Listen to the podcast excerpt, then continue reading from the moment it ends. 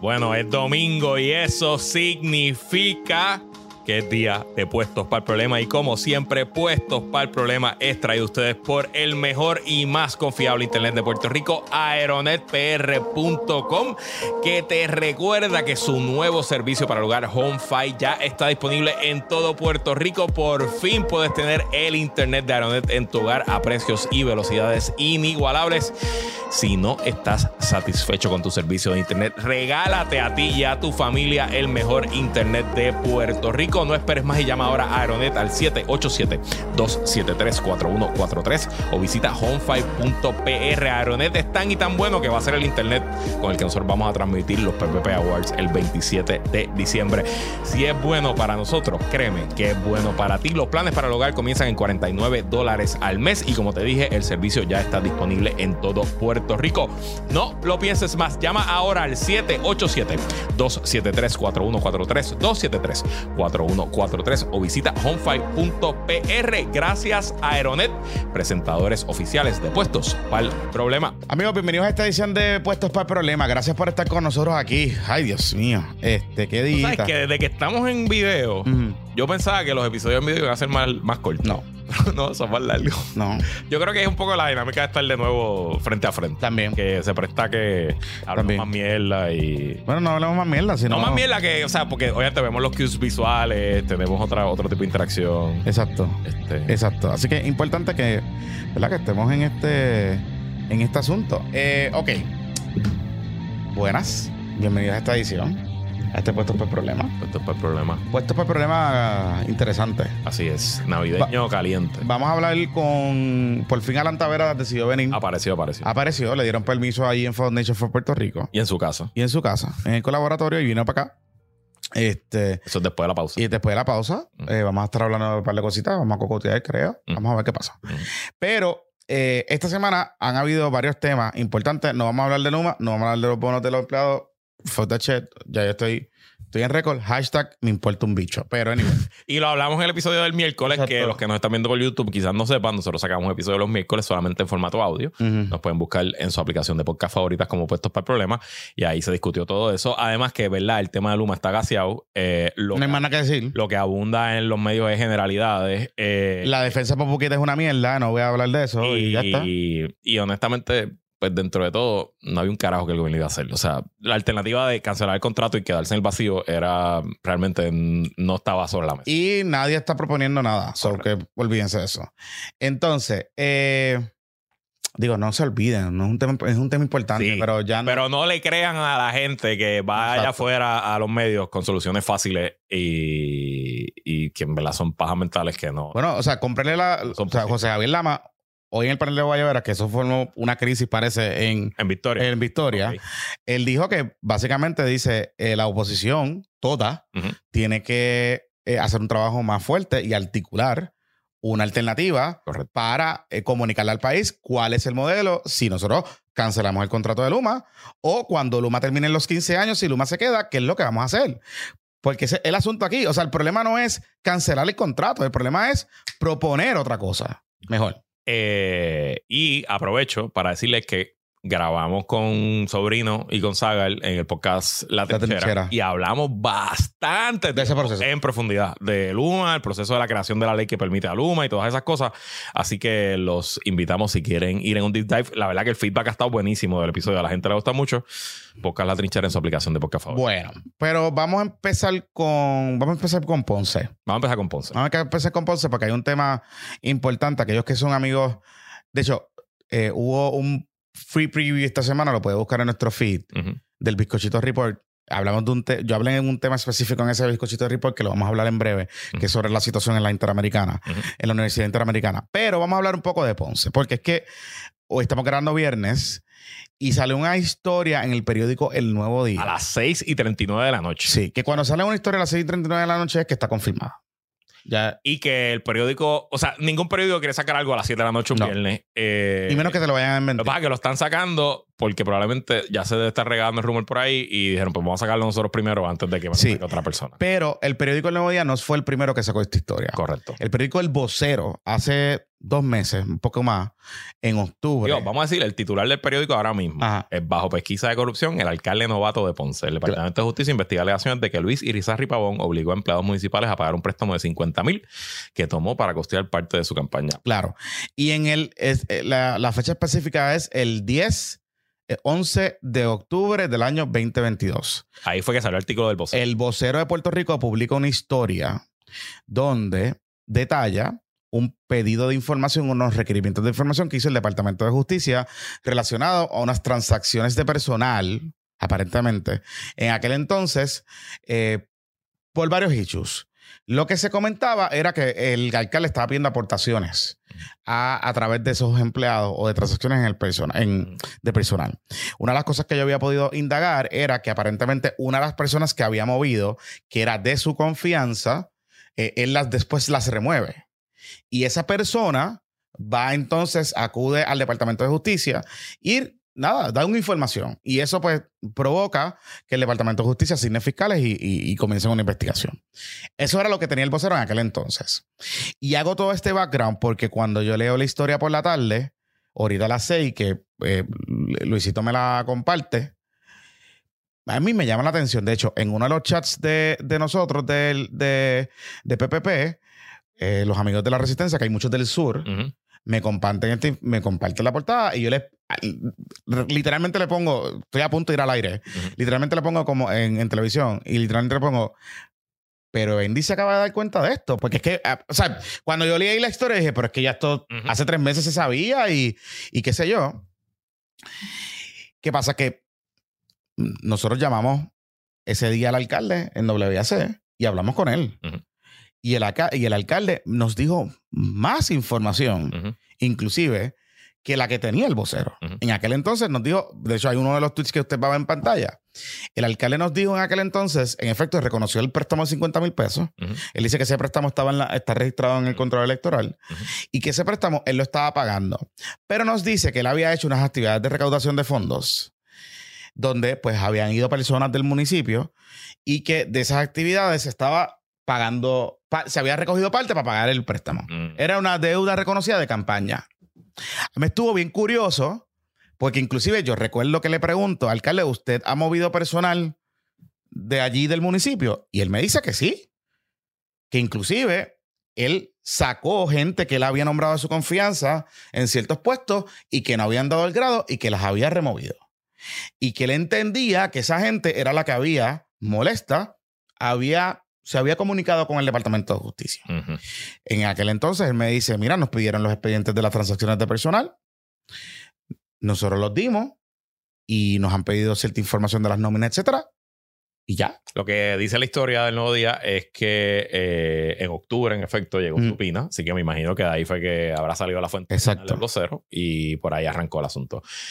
Antes de seguir, ¿verdad? Los que escuchan el podcast hace tiempo saben que yo tengo un contrato del municipio de Ponce hasta hoy. Eh, Espérate, ¿cómo que está hoy? ya no lo tengo. Eh, porque yo me enteré una hora antes de que saliera el artículo del nuevo día.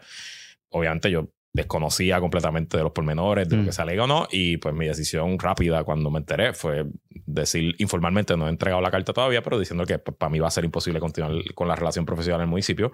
Yo trabajé la campaña, fue una campaña chulísima, una campaña súper exitosa, una campaña que ganamos, el alcalde ganó con 66, 67% del, del voto Y fue una campaña que empezó con mucho tiempo, hace mucho tiempo. y que siempre se me dijo a mí en toda la campaña que el alcalde es un doctor con Chavito. capacidad económica y que él, aunque él había recogido cierta cantidad de dinero, el principal promotor de su campaña era, era él. Y eso es completamente legal. Y de hecho, usted puede, si usted es candidato en su carta, Usted puede financiar su campaña. puede endeudarlo, usted puede maxiar su tarjeta de crédito personal, usted puede sacar una segunda hipoteca y pagar su campaña. Eso no hay. no hay- Bueno, pregúntele, pregúntele a David Beniel, Correcto. que pagó, eh, eh, pagó su campaña, o sea, la deuda de su campaña la pagó con una segunda hipoteca sobre su casa. No lo recomiendo, no se endeude. No, no, no, pero claro. Pero, pero se puede. Pero lo que alega este el, el artículo del nuevo día es que en efecto el préstamo existió y que en algún momento, según lo que investiga justicia, el alcalde le pidió a ciertos directores de dependencia que le pagaran el préstamo. Espérate, ¿cómo fue? Y a él le cobija la presunción de inocencia. Aquí quien está investigando justicia, todos sabemos cómo son las investigaciones de justicia. Pero esto es lo mismo que Tata Charbonnier. Claro, claro, claro. Entonces, ahí es que me. ay, por eso es que te digo que me sorprende muchísimo esta historia hoy. A mí me, a mí me, esto a Lo mí me, me- yo estoy bastante devastado un poco. Lo que, lo que pasa es que esta historia confirma lo que el vocero ya había dicho. Correcto. Y, y valida un poco lo que el mismo alcalde en la entrevista que yo le hago por la mañana me dice. O sea, el alcalde me dice: Yo cogí un préstamo. Ese préstamo está reconocido en la oficina del control electoral. Ese préstamo se está pagando. Hemos hecho unas actividades y se están pagando desde ahí. Y en una segunda instancia me habla de unos movimientos de personal que, que pasaron en el municipio y que él entendía que todo esto surge a raíz de unas personas que habían acudido a justicia molestas por los movimientos de personal. Pues aquí lo que yo creo que le añade esta historia a eso que tú dices es que igualmente precisaron que hay empleados municipales cooperando con la pesquisa, incluyendo a dos que presuntamente ya tienen acuerdos de inmunidad. Eso, pues, ahí están. Si tienen acuerdo de inmunidad, no es para hablar de otros empleados. Ahí está. Ahí está. Honestamente, de nuevo, de nuevo, le, le cobija, ¿cómo es la presunción de inocencia? No está acusado de nada. Pero la manera en que esto está redactado, la forma en que las fuentes hablan en esta historia y no sé, lo veo complicado. Mi recomendación para el alcalde es que si en efecto esto es, si esto es 50% cierto, él debe mirarse al espejo Y renunciar. y renunciar. Renunciar.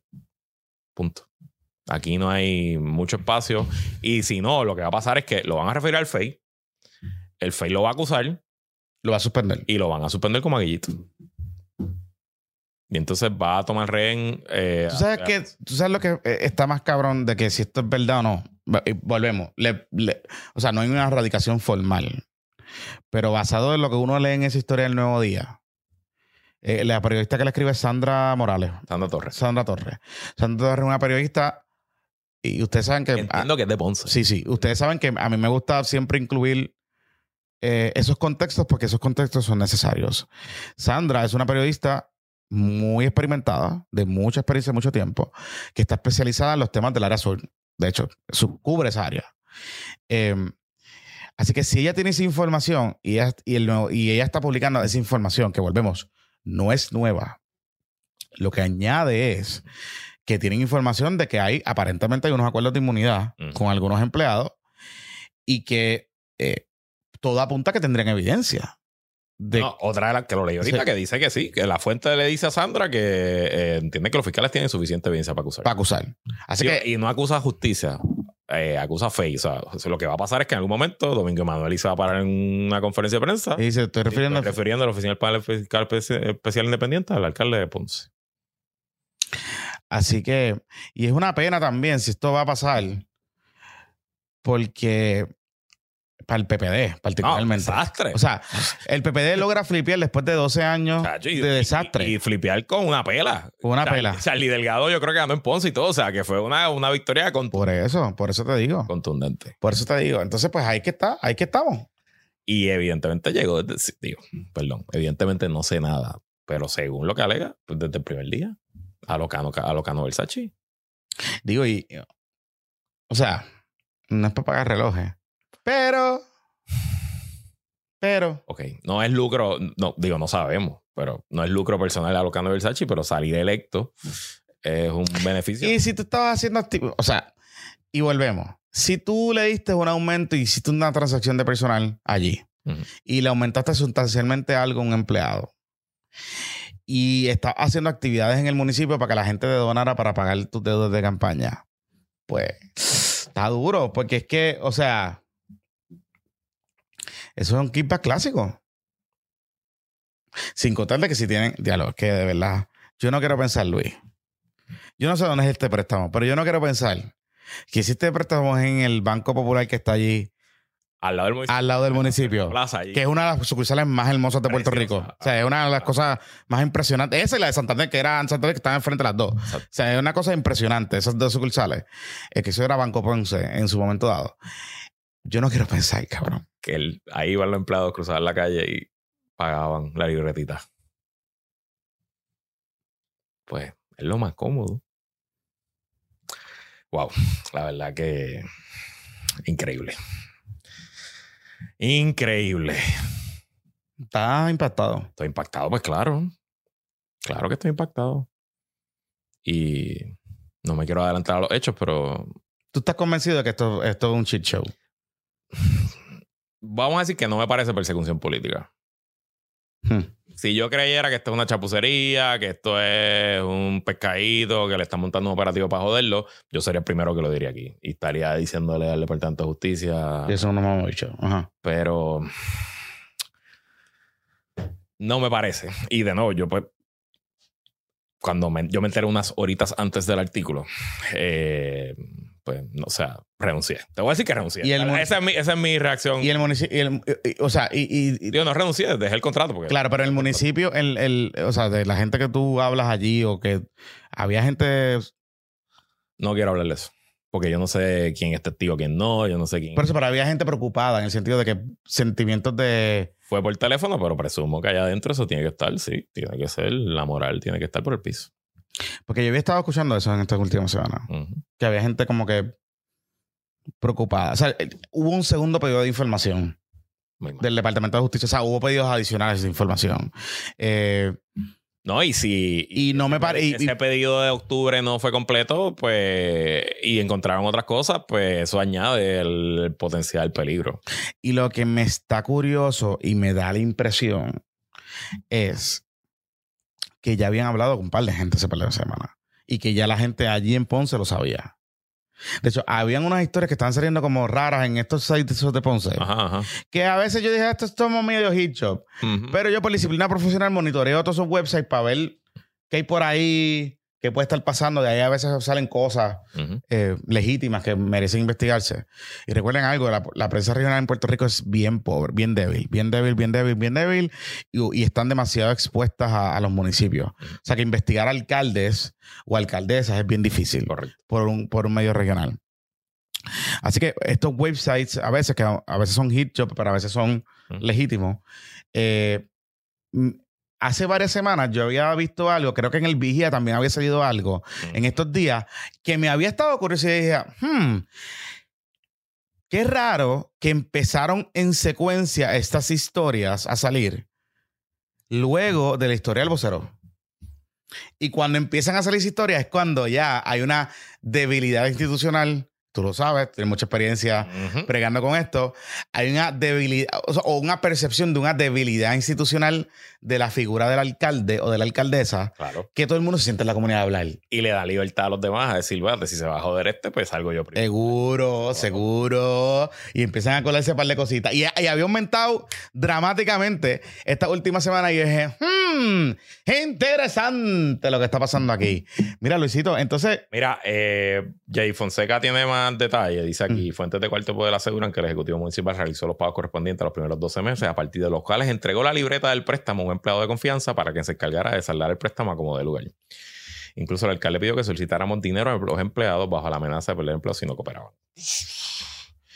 Según la, fuente, justicia ha citado interrogado acá cerca de 18 empleados y ex empleados. O sea, si están citando empleados actuales, pues todo el mundo en Ponce saber que están citando empleados, porque eso es parte del proceso, incluyendo a dos quienes ya les fue otorgada la inmunidad. Así que confirma lo que dice eh, el nuevo día. La fuente asegura que Rizarri Pavón se siente confiado en que la pesquisa no lo involucra, pues quienes cometieron un acto ilegal fueron ustedes, en referencia a los empleados y ex empleados municipales que accedieron a cooperar con el pago del préstamo. mira qué clase de cabrón. Diablo, eso no es la mejor estrategia. Eh, el alcalde Ponceño también está bajo la lupa sobre todo asunto con las concesiones de parte de la Asamblea Municipal, no tan solo al propio Ejecutivo, sino también empresas privadas que parecen haber participado de quid pro quo. Eso no sé tampoco. Esta historia es de Carla Cristina Dávila de Jay Fonseca. Que yo he dicho muchas veces, Jonathan. Yo hice un poco así. No, eso no, eso no. Yo tengo un dicho que Dios, protégeme de tus seguidores, que de lo demás me encargo yo. Mucho amor, mucho aleluya, mucha A mí oración. él siempre me decía, Dios te bendiga. Mucha Por oración. la mañana. Mucha oración. Mucha oración y mucha... Ahora que sigan orando porque les va a hacer falta. Bueno. Tiene abogado, ¿no? Debe- presumo que debe... Bueno, si no lo tiene, Que lo consiga. que lo consiga. Y que se consiga un buen abogado. Y que se consiga uno bueno. Le podemos hacer una listita. Se la podemos recomendar. Hay poquito. Si es el FEI, debería llamar a Carlos Zagaldía. Carlos Zagaldía sería mi primer my top choice. Debería llamar a Carlos Zagaldía. Creo yo. Creo yo. Digo, en Ponce, yo le hubiese dicho que. hay buenos abogados también. Bueno, yo le hubiese dicho que llamara a Pablo Colón, pero Pablo Colón No, va a ser su retador, es el presidente del PDP. el presidente del PNP. Sí, sí. Pero si no hubiese sido el presidente del PNP, llámese a Pablo Colón. Sí. Anyway. Hablando de temas legales, en la Interamericana.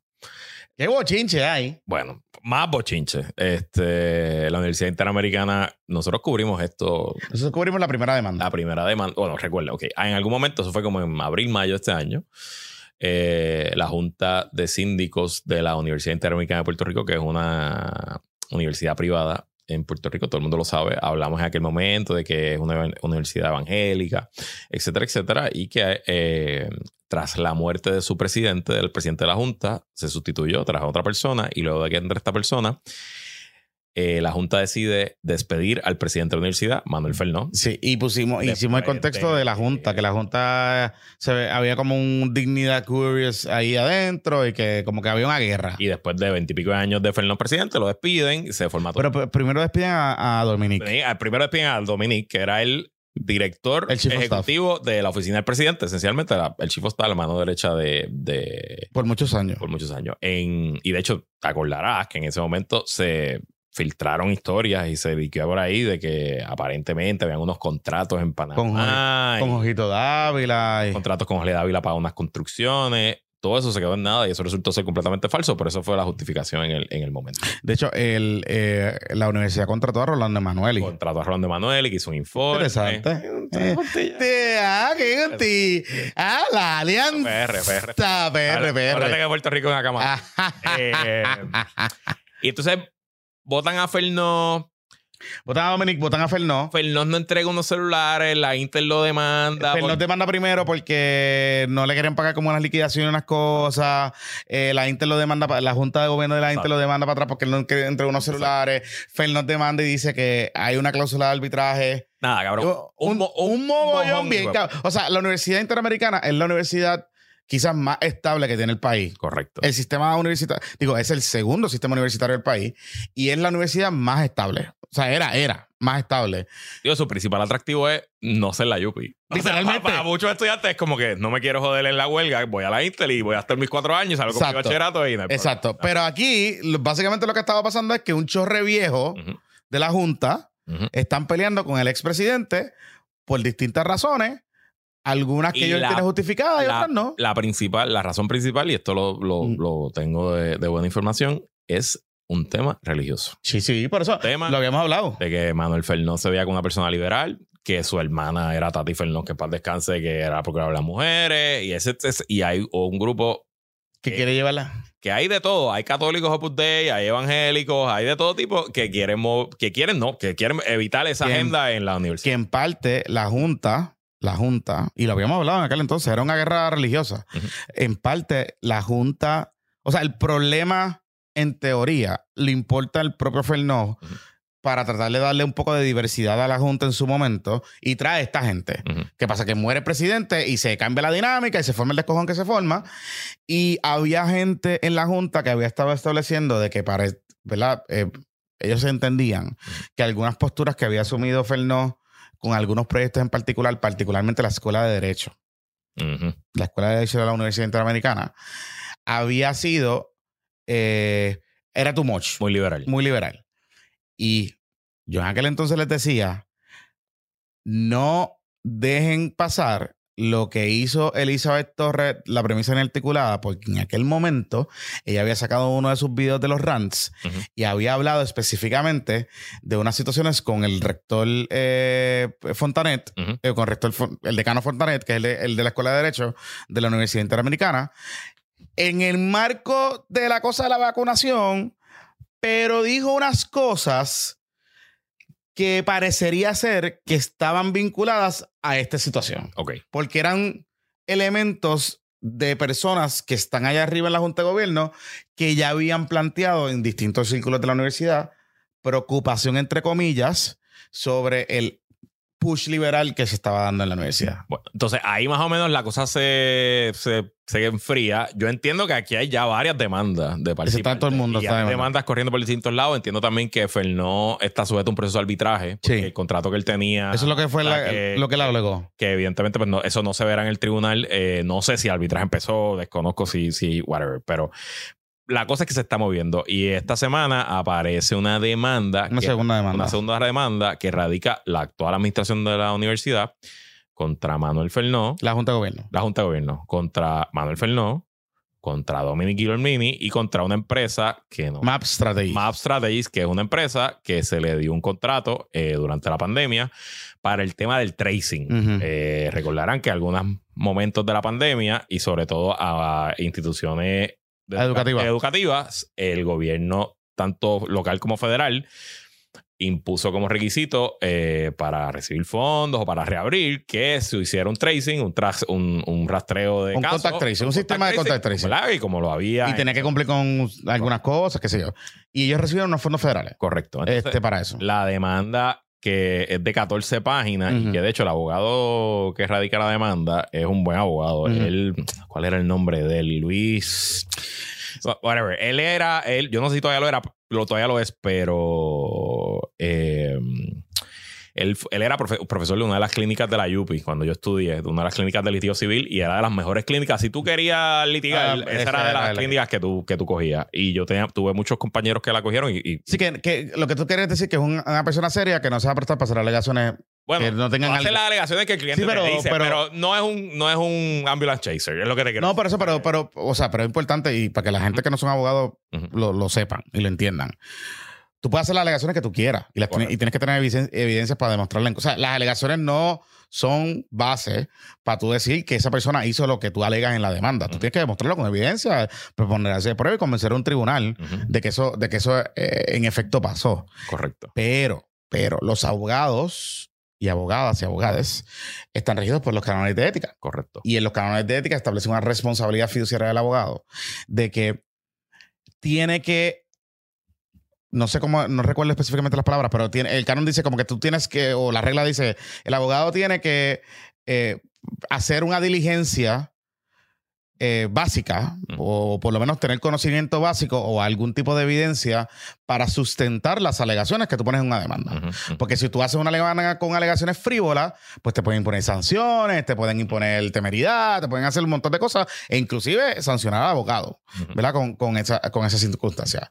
Y pues lo menciono porque es importante, volvemos, alegaciones no son culpabilidad, No son hechos. no son hechos, Correcto. son alegatos que yo digo que esto pasó y que a mi sano juicio hay un abogado que yo le presento una evidencia y ese abogado prepara un documento que sea una demanda y esa demanda se radica en el tribunal y se emplaza a la gente y todas esas cosas. Correcto. Eso básicamente es lo que pasa, lo que está pasando ahora mismo. Correcto. Entonces, a lo que voy. Eh, la demanda alega, entre varios asuntos, que se le da este contrato por 1.4 millones de dólares y alega que el servicio nunca se dio.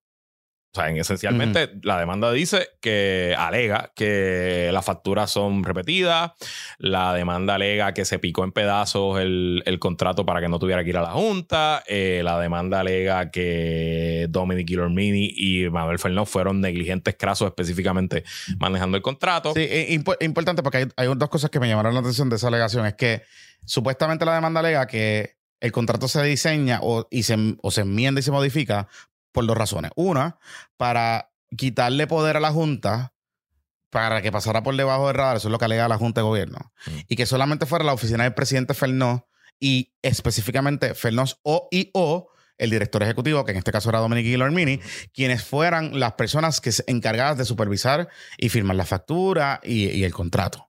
Porque ellos hacen esa alegación porque lo que están demandando, porque incluyen a Fernós y a Dominic Guillermini en la demanda, es que ellos dicen que estas dos personas violentaron, eh, cometieron negligencia en su, en su en el cumplimiento del deber. Que es decir, pues yo soy el presidente, supone que yo vele los recursos de la universidad y si yo voy a pagar una factura, pues yo tengo que velar que la factura que me enviaron, pues se dio el servicio.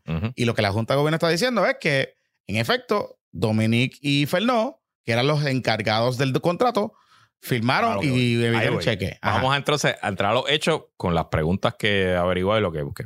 Mm. Primero, la Junta está siendo muy liberal a la hora de atribuirle re- responsabilidad sobre el contrato a Fernó o a Dominic. Y te puedo asegurar que al momento que bajo juramento se le pregunta a cualquiera de los dos si ellos estaban a cargo del contrato, te van a decir que no. Ok. Segundo, Pero ellos no firmaron el contrato. No sé si lo firmaron o no. Entiendo que Dominic no firma contrato. No, claro, Una de el- las cosas, una el de las único- cosas el que único mí que- me- y, y Dominic es mi amigo de años. Y honestamente, lo que le han hecho a Dominic en este proceso no tiene nombre. A Dominic le están jodiendo la vida, honestamente. Eh, Y, a, y a- y a más, y a más a Dominic que a Fernó. Más, pues claro, porque es el, por la soga Sí. aparte por lo más fino. Y a Dominic le están jodiendo la vida. Dominic es un joven profesional de nuestra edad, un papá de una niña reciente que está rehaciendo su vida después de que lo votaron. Él estaba, él, su, su plan de vida era quedarse en la Inter para siempre. Le entregó toda su juventud a la fucking universidad esa para que vinieran estos viejos a joderle la vida.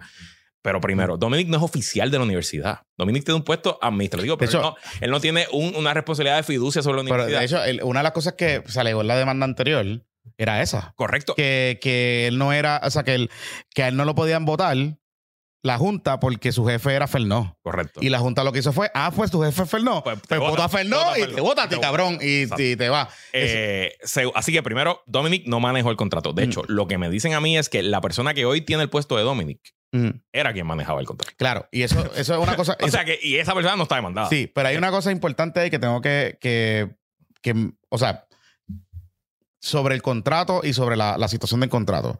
A mí me llama la atención, honestamente, porque Fernó, o sea, Fernó es el presidente. Y tú alegar que no tienes un deber de fiducia sobre un contrato que cuesta 1.4 millones de dólares que la Junta de Gobierno está diciendo ahí, pues puñeta, tú sabes, pues, pues coño, es el presidente de la universidad. Pero dicho eso, dicho eso, a mí me sorprende, me sorprendió sobremanera. Cuando uno lee la demanda y lee las alegaciones, ¿por qué están alegando que Dominique Guillermini incumplió con su deber de fiducia? Porque es que él no tiene deber de ¿Es fiducia. oficial de la. O sea, no tiene, o sea, la Junta de Gobierno no, o sea, y, y- oye, y no, y no, esto no me lo estoy inventando yo en el aire, o sea, yo cuando venía para el programa un poco y al hablar esta mañana en el panel de la Guayabera, yo decía, me recordaba la demanda anterior, que la misma demanda anterior reconocía precisamente que Dominique era empleado, digo, empleado de la universidad, pero era empleado de la oficina del presidente Correcto. que en todas luces el, el que tenía que votarlo o lo que sea era Manuel Fernó y que lo que la Junta hizo en aquel entonces fue sacó a Dominique de manera irregular y legal, lo que estaba alegando, y la segunda cosa fue que como él dijo que no era él y se negó, cogió y votó a Fernó. Eso es lo que provoca toda esta, toda esta saga. Eh, y por eso es que me sorprende porque en aquel entonces eso se alegó y la Junta como que concedió eso al final. Este, en efecto, y nada de lo que se, se puso en esos informes y en esos momentos se logró ser cierto. Al contrario, todo resultó ser eh, fabricado, exagerado, etcétera. Pero bueno, entonces lo otro que tengo que hablar un poco de la demanda. Esta empresa, que es fundada, es dirigida por eh, Miguel Marzán. Miguel Marzán, que es el hermano de Melissa Marzán, Mm. que también mi gran amiga. A Miguel yo lo he conocido una o dos veces, no, no verdad, no tengo relación, pero a Melissa es mi gran amiga y estuvo en mi programa más de un año antes de ser, eh, antes de ser epidemióloga del Estado.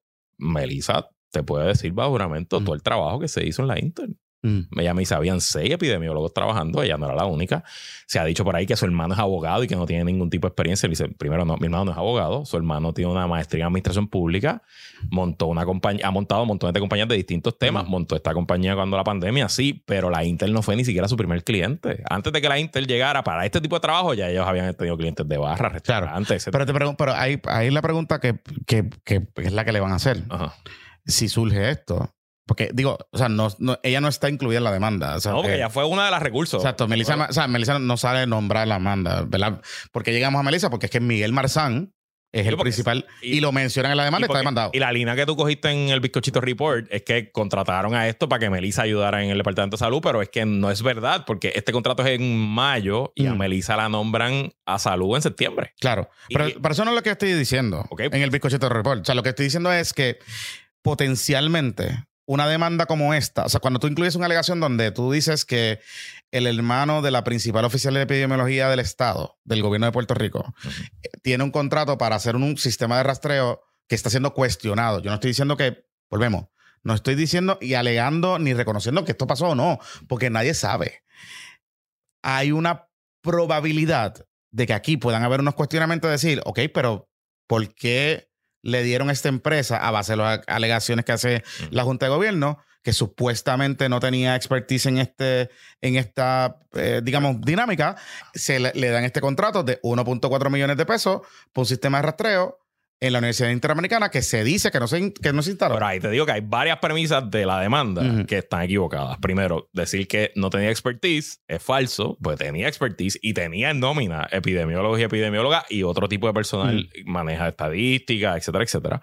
Y segundo, que el momento en que se contrata la empresa, la epidemióloga del Estado no es epidemióloga del Estado, es doctora, profesora de la Facultad de Escuela de Medicina de Ponce y Ujú. tenía sus contratos privados y haciendo sus cosas. O sea, claro. y siendo empleada. Y sí, el hermano montó una compañía y contrató a su hermana completamente legal y legítimo. Estos no son fondos públicos, esto no es el gobierno, esto es otra cosa. Pero ella trabajó allí antes de entrar al gobierno. Claro, y el momento que entró al gobierno renunció a Ajá. todo su trabajo y ella ya no tiene nada más que no sé el salario que Claro, de, de, de epidemióloga. Eh, y voy diciendo todo esto, y de hecho los invito porque los abogados, contrario a otras veces, aquí los abogados de Fernó y los abogados de la corporación, Dominic, los- el abogado de Dominic no ha hablado porque Dominic tiene una estrategia legal y lo verán de nuevo, lo verán cuando lo cuando pase. Mm. Eh, negaron rotundamente todas las situaciones, hablaron de los hechos, explican la razón por qué se pica el contrato, dicen porque cada recinto tenía que solicitar los fondos individualmente, etcétera, etcétera. Todo tiene una explicación lógica. Y yo, por lo que conozco de las interioridades y por lo que ha salido públicamente desde que empezó este chisme en mayo, no le doy ningún tipo de credibilidad ni buena fe al actual liderato de la universidad. Ah, bueno, no tienen buena fe. Y están buscando específicamente cómo joder a Dominic, meterlo en el lío, porque esa es la base para ellos hacer lo que hicieron. Si Dominic no está metido en esta demanda, Mm. ellos no pueden justificar todas las barbaridades que llevan haciendo desde mayo para acá. Y de verdad me encabrona porque están jodiendo a una persona que- o que sea, no tiene nada que ver en esto. Sí, pero mira, mira el asunto aquí con este, con este tema. Y es que la Junta de Gobierno claramente podía sacar a Fernando. Ah, claro, seguro. O sea, vamos, vamos, vamos a separar dos cosas aquí. Se acabó. O sea, la Total Junta- discreción. No, no hay, no hay- No hay, que no probar hay nada. ningún tipo de. Ahí, ¿verdad? No tenemos que entrar en ningún. Porque aquí el Fernando trabaja a do the pleasure de la Junta de Gobierno. Y si la Junta de Gobierno pasa una moción y la aprueba, Hay que- votado. habrá que ver el contrato que si no le encontraban causa, Claro, que bien, pagarle pero, o whatever. pero eso es potato potato y eh, pues se le paga. Exacto. En vez de pagarle 100, se le paga 200. ¿Qué sé yo? Eso, eso es lo que dice ahí. Y, y- y punto. Eso se verá en su día y, y, y Fernó lo podrá hacer. Lo que yo todavía no logro entender y lo que es ya evidente aquí es por qué insistir en el asunto de Dominic. ¿Y por qué insistir en el asunto? ¿Y por qué hago, por qué hago este comentario específicamente con el asunto de Dominic? Porque hay algo que no cuadra aquí. Porque yo puedo entender que tú tengas un cambio de visión y tu presidente no te representa, Mm. pues, pues sácalo. Pero hay algo que todavía, o la Junta quiere manufacturar algo, alguien en la Junta quiere manufacturar algo y crear el andamiaje para poder hacer una reclamación para atrás de algo, de algo, no sé qué, no sé qué puede ser. Que de alguna manera u otra, si tú logras probar que Dominique cometió fraude, que es lo que se está alegando en esencia en esa demanda, más allá de que puedan reclamarle los chavos o no, lo que sea que vayan a hacer, puedan utilizar eso como base para cualquier otra cosa que quieran hacer. Exacto. Y a mí lo que me, me levanta bandera es si en efecto hubo algún fraude, porque ese fraude de esta demanda no tiene absolutamente nada que ver con el informe que preparó Rolando Emanuel y que justificó que votaran a eh, Dominic. Mm. Porque las alegaciones de ese informe Son otra cosa. es cierta, aguantan demanda y aguantan referidos criminales. Por eso. Pero entonces, esta demanda es otra cosa. Y Claro. a, mí el, a mí lo que me da realmente, el, el, el, el, el- Mm. el feeling que me da es que aquí buscaron qué pudieron encontrar, agarraron, búscate qué ha pasado en los últimos tres años en esa oficina de presidencia y por dónde nosotros podemos Sí, yo creo que, pero, pero- pero fíjate, o sea, yo tengo, lo que he escuchado es que en efecto se empezó a hacer el trabajo o se hizo el trabajo, Correcto. pero que había una responsabilidad de otras dependencias de la universidad, de la Universidad Interamericana y de los recintos, que tenían que ejecutar, implementar parte de esas cosas, de ese sistema de, de rastreo o lo que sea que se iba a hacer. Y que aparentemente en una auditoría que se hizo, porque recuerden que esto se pagó con fondos federales, en una auditoría que se hizo, había falta de información y como hay este ánimo malo de joder, pues se agarraron por ahí. Eso es básicamente lo que he escuchado hablando con gente que está cercano en los recintos. Y, y lo menciono porque los recintos en la Interamericana, por lo menos hasta la presidencia de Fernos, eran como unos estados libres asociados. De hecho, competían entre ellos, se cuchillaban, había, había sus cositas, había sus dramas de rectoría. Se pirateaban los Se pirateaban. estudiantes. Eh, y se, se pirateaban profesores, se pirateaban atletas, Sí, sí, sí. eh, todo ese tipo de cosas. Había sus cositas, había sus cositas. Este, pero yo sí sé, por ejemplo, que una de las cosas que están mirando es el tema de la construcción de la residencia universitaria que se hizo en, en el recinto metro, que coincide en la última fase de Fernos y que la rectora, no sé si todavía sigue allí, porque creo que ella se iba a coger retiro, la rectora que estaba en ese recinto era de las leales a, a Fernos, nominadas y leales a Fernos. Y se hablan de que la universidad gasta un montón de dinero y no sé qué, y que por ahí les anticipo que por ahí es que viene la otra, la otra, la otra situación. En relación con este asunto, que es lo que he planteado en los últimos dos bizcochitos report cuando estoy hablando de la demanda, es que más allá de que si esto, las alegaciones son ciertas o no, eso se verá en su día en su corte y eso pues allá, pues la universidad y, y las partes involucradas en ese asunto. De hecho, fraude, hablando con José Abel Laván esta mañana en el panel de Guayavera, me dice fraude es de las cosas más difíciles de probar. Correcto. Así que eh, suelte ahí con los muchachos y breen con eso. Ahora, a mí lo que sí me, me, me causa un poco de, de suspicacia y preocupación, y, y hago la salvedad, Luis, porque sé que vas a gritar y, lo quiero, pero lo quiero subrayar. A mí lo que me causa suspicacia y preocupación es que el, la compañía que están involucrando en este asunto, que es Map Strategies, que es de propiedad de Miguel Marzán, y que en un momento dado era socio los, em, los hermanos Ortiz. eh, de, Eso es mentira. de los Pedro- bueno, la hermana de Ortiz estaba en, en la en el, en una de las, de las incorporaciones. Ah, bueno, puede ser En- la abogada que incorporó. No, no, no, en, en una de- como socia, aparte de Por socia. eso, porque una de las cosas que a mí me, di- a mí me dice Sí. que, que Pedro Ortiz nunca tuvo contrato. No, no, no, no, no, no, no es Pedro Ortiz. O sea, que de los Ortiz, no sé si Pierina, Pierina. que es una de los de- que es la hija de Pedro Ortiz Ajá. Álvarez, hermana de, de, los- de los Ortiz, eh, era parte de esa empresa en algún momento dado. Es que eso es oye, lo menciono por X, whatever. A lo que voy es que una funcionaria que hasta el día de hoy, que es Melissa Marzán, ha sido una profesional, creo que es de las mejores funcionarias que ha nombrado este gobierno en cualquier dependencia, en cualquier situación X, y que ha hecho un buen trabajo reconocido por mucha gente, tanto en Puerto Rico como fuera de Puerto Rico. De alguna manera u otra, esta situación puede abrir una serie de cuestionamientos, Claro. no necesariamente con este caso de la Interamericana. No estoy hablando de este caso de la Interamericana. Con otras potenciales situaciones que no necesariamente significan que ella hizo algo malo o que su oficina hizo algo malo, pero que puedan generar una discusión allá afuera de que alguien diga, ah, hmm, qué curioso que esta empresa que es de la hermana esté haciendo esto y esté ofreciendo estas cosas. ¿Qué pudo haber pasado? O que pudo... Y que una profesional del calibre de Melissa se exponga a una situación que a lo mejor ella no tiene nada que ver, pero, pero inherentemente pueda generar unos cuestionamientos Sí, sí. que muy probablemente va a tener que en algún momento dado alguien le va a preguntar a Carlos Mellado en una conferencia de prensa y van a tener que expresarse sobre eso, por ejemplo. O van a tener que ella en una conferencia de prensa que ahora hay una crisis con las cosas respiratorias, pues alguien le va a tener que le va a preguntar porque eso va a pasar. correcto. Alguien le va a preguntar y va, y va a tener que reaccionar a esto. Correcto. Y, y va a tener que, o sea, y, y- y a lo que voy con esto es que yo no estoy diciendo que pasó nada malo. Yo no creo que pasó nada malo. Pero lo que siempre decimos a, a- las personas que están involucradas en estas cosas, sean lo más transparente posible. Correcto. Lo más tra- pero, pero extremadamente transparente posible. Porque en el medio de la pandemia y en el medio de situaciones que ocurrieron en ese momento, de que, por ejemplo, habían protocolos para eventos que tenían que pasar por la oficina del Departamento de Salud, habían, habían un montón de cosas pasando, un montón de cosas pasando que pueden levantar bandera de ciertas cosas.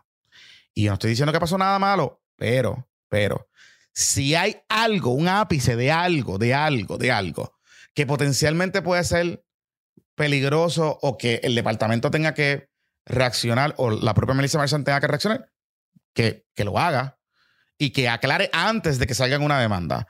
Porque yo te aseguro a ti, Luis, que una de las cosas que va a hacer la Junta de Gobierno es de poner a, tratar de deponer a Melissa Marzán. Ah, claro, seguro. Digo, ella, eh, eh, van a- en, en teoría, yo presumo, si la demanda sobrevive la etapa de sentencia sumaria, Mm, van a tener que deponer a todos los empleados de esa empresa.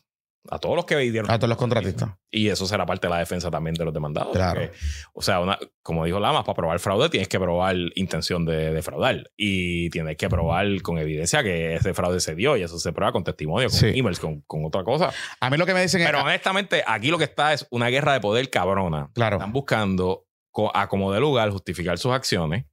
Y están destruyendo y se están llevando gente por el medio que no tiene absolutamente nada que ver. Sí, a- ahora yo les, les puedo. están destruyendo una universidad. Eso es lo que te voy a decir. Lo que voy a hacer, lo que voy a añadir es lo siguiente.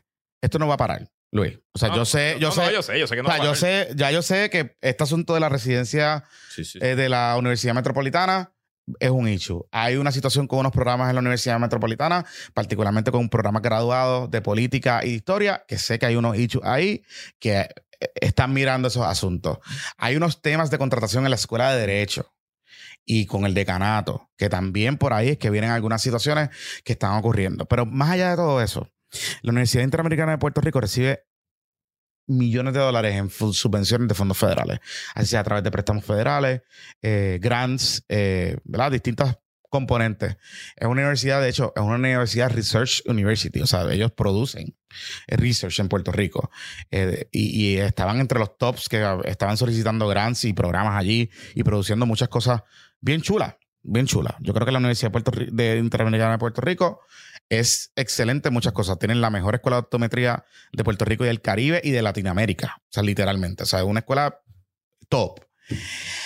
Pero estas son cosas que merecen también de los medios de comunicación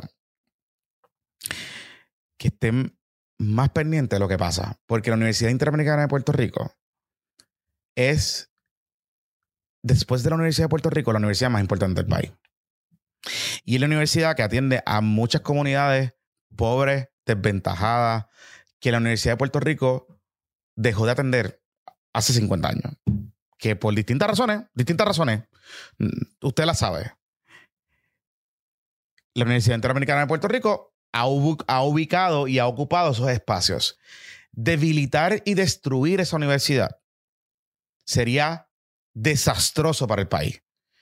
Y yo sé que usted me dirá, ah, pero es que la universidad, esto debe ser público. Es verdad. Yo quiero que la Universidad de Puerto Rico sea más robusta y más eficiente y más grande y más cool y qué sé yo.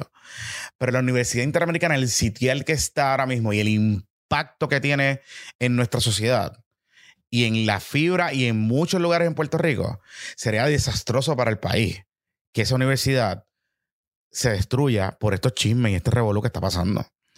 Y eso requiere fiscalización y eso requiere valentía. Y eso requiere que la misma transparencia que nosotros le exigimos a los funcionarios públicos y a los políticos, se la exijamos al sector privado. Particularmente el sector privado que da un servicio esencial como la educación del país, que es la Universidad Interamericana, Ana Jiménez y todo, todo el sistema. Y aquí hay un montón de temas que no se discuten porque la exposición de los medios a pauta publicitaria genera un temor, genera un miedo para discutir estos Y temas. la Intel es top 3 advertiser en el país. en, en el país. Punto. Punto. Pero esto no es lo último que va a pasar aquí. Esto va a terminar feo en los tribunales. Mi observación es al grupo que ya ganó, ya ellos ganaron, ya ellos tienen el poder en la universidad. Pues usen el poder para, para, cre- para que la universidad crezca y mejore. Yo creo que. yo- yo- Pero esta guerra intestina, lo único que están haciendo es debilitar la institución y, y, y cuando llegue el momento de que las agendas reales se conozcan y empiecen los conservadores a conservar, pues la reacción del país quizás va a ser diferente. Te voy a decir algo, te voy a añadir algo más para cerrar este tema y irnos a la pausa. Este, Luis. eh, hay dos cosas importantes pasando aquí que, que, que lo dije por encimita, pero lo, lo recalco. De lo que yo sé, aparentemente, Map Strategies cumplió con lo que tenía que hacer dentro de la universidad. Pero, al parecer, habían unas cosas o unos componentes que la universidad tenía que implementar de ese sistema de rastreo. Y que eso no ocurrió o no ocurrió de la manera que se suponía. O, y la universidad lo que está diciendo es, parece que hubo un, una reclamación o una auditoría o un señalamiento de, uso de estos fondos. Y la universidad lo que está pasando la papa caliente diciendo que eso fue MAP y que fue la empresa. Y la información que aparentemente me dicen y que he escuchado es que hubo fases del programa que no se implementaron de la manera correcta, pero que era responsabilidad de cada unidad. Y que cada unidad tenía que responder por ese asunto. Dicho eso, dicho eso, yo creo aquí, Luis, que Dominique está siendo un poquito víctima. Manuel Fernández tiene una pelea, él, personal. Digo, no personal, sino una pelea de él, de su contrato, de su salida con la Universidad, con la Universidad Interamericana y con la Junta de Gobierno, que va por otro track no, a, a Dominic se lo está clavando los nuevos y, el cabrón fue el de Manuel Fernández. aparte por lo más fino. mientras Manuel Fernández siga subiéndole el calentón a la Junta de Gobierno y no le baje y no se llegue a un acuerdo, Dominic va a seguir jodido. Porque la, Junta de Gobierno lo que está diciendo es: mira, este cabrón me está haciendo gastar chavo en esta mierda y, me lo voy a clavar este otro. el que no tiene chavo para abogar. Pues claro. está empezando a. Claro. Digo, yo sé que. Yo sé que si sigue siendo el abogado, yo sé que el abogado, bueno.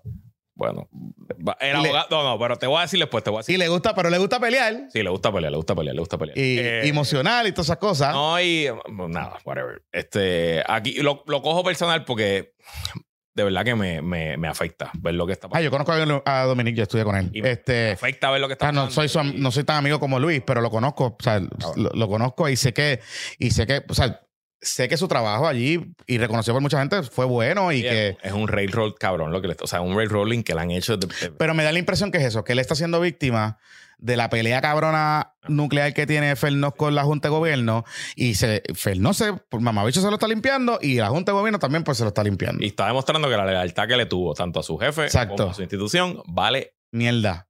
verga. Sí eso es. Eso es. Hacemos la pausa, amigos. Regresamos en breve. Antes de la pausa, ¿te diste cuenta que las dos historias antes de esta pausa tienen una cosa en común? ¿Qué? El amor y la fe en Dios. Ya lo, Luisito. Hacemos la pausa. Regresamos en breve con más en Puestos para el Problema. Bueno, y si usted escucha este podcast hace mucho tiempo, estará preguntándose, ¿dónde rayos quedó el anuncio de Boronea?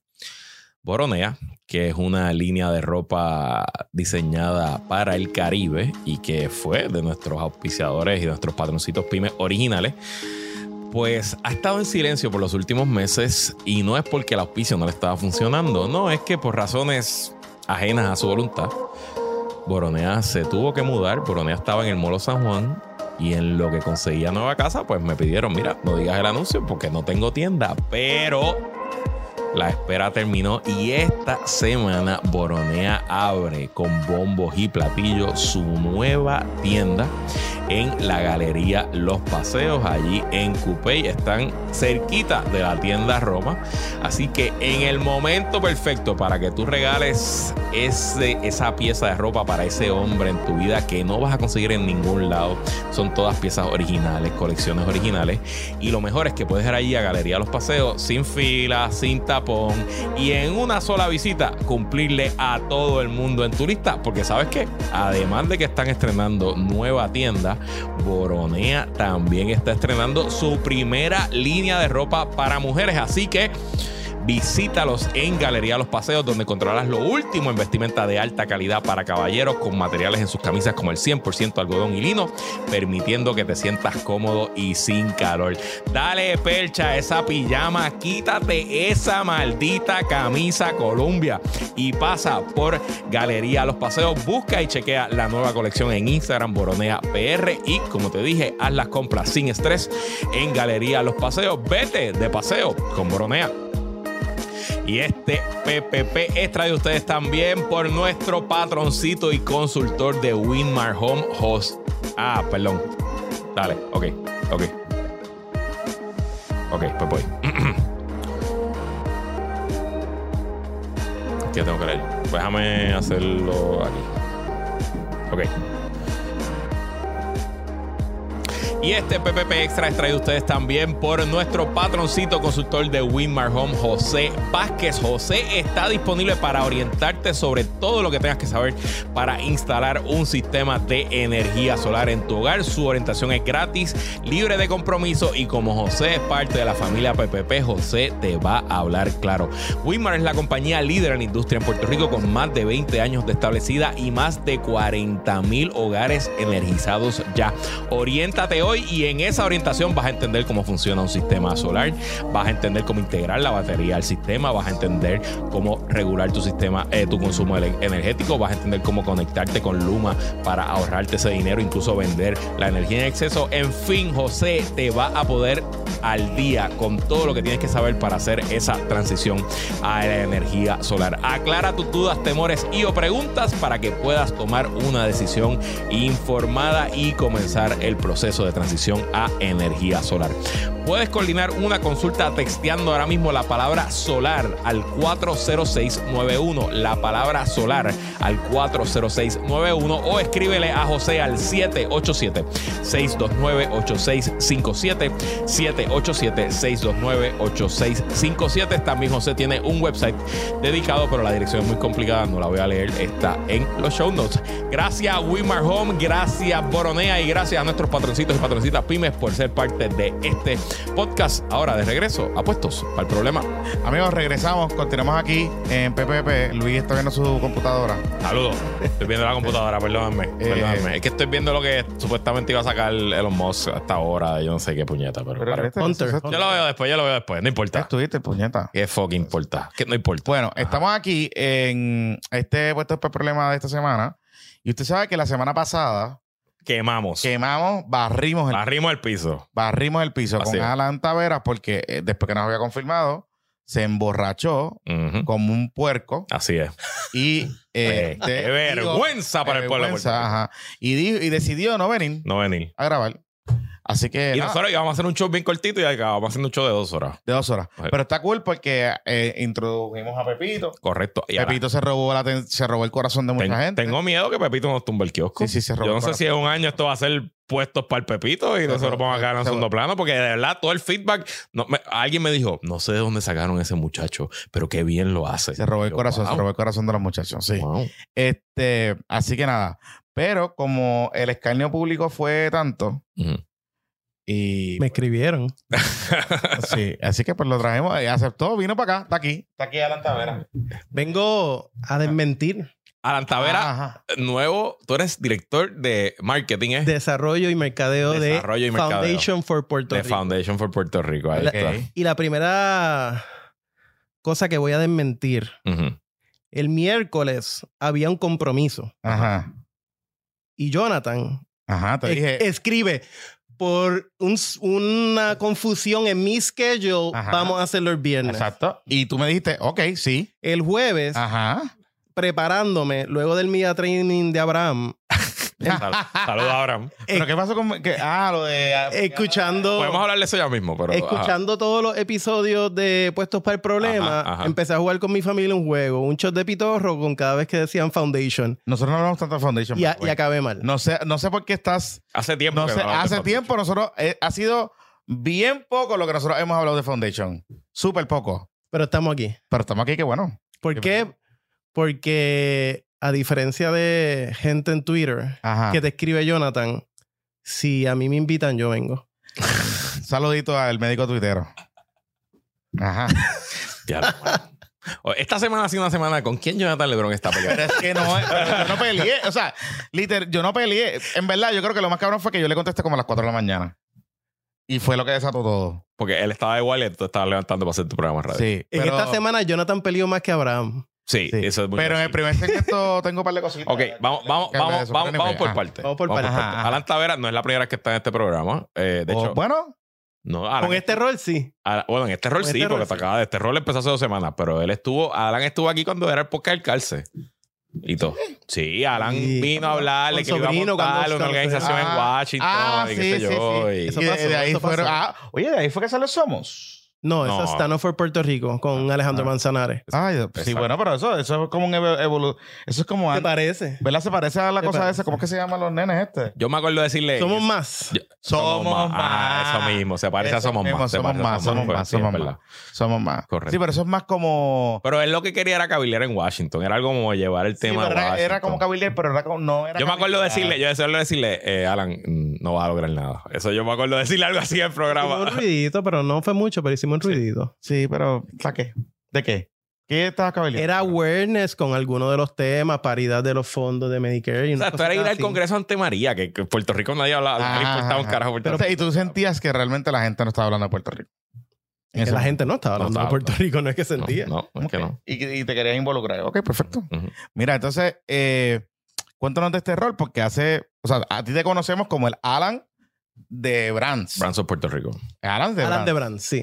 ¿Y, qué Eh, pa- ¿Y qué pasó ahí? Ok, tú eras CEO de Brands, fundador, ¿verdad? CMO. CMO. CEO siempre fue mi hermano. Cofundador con tu Néstor, hermano. sí. Eh, cofundador. que ustedes básicamente tenían una agencia de publicidad antes, que estaba en, eh, cerquita de aquí, y ustedes... En Covian Plaza Cobian, empezamos. Exacto. Y ustedes spin-off la agencia a Brands of Puerto Rico, esencialmente, ¿verdad? Tarde o temprano, la agencia, yo no sé si sigue existiendo o dejó de existir, Existe como un servicio añadido de, de brands. a las propias marcas de Brands. Y montaron, pues, Brands, esencialmente, yo a mí me gusta decirles como un Amazon Boricua, que ustedes... es como un Amazon Boricua, como un Amazon y un Etsy bor- Boricua. Es una solución de e-commerce para pequeños negocios que esencialmente ustedes se encargan de todo lo que es el mercadeo, el point of sale y el fulfillment de las órdenes. Ustedes Sí. básicamente, creo que es a concesión todo lo que ustedes cogen, ¿verdad? Nosotros no. Hay marcas grandes eh, que pues no entienden muy bien la dinámica y nos tratan como el- una farmacia. de Una tienda esquina. más, Sí. exacto. Entonces hacemos los vendors y le compramos y vendemos. Exacto. Tenemos un almacén de 14 mil pies cuadrados ahí en la zona libre de Guaynabo Exacto. y de ahí enviamos las órdenes y recientemente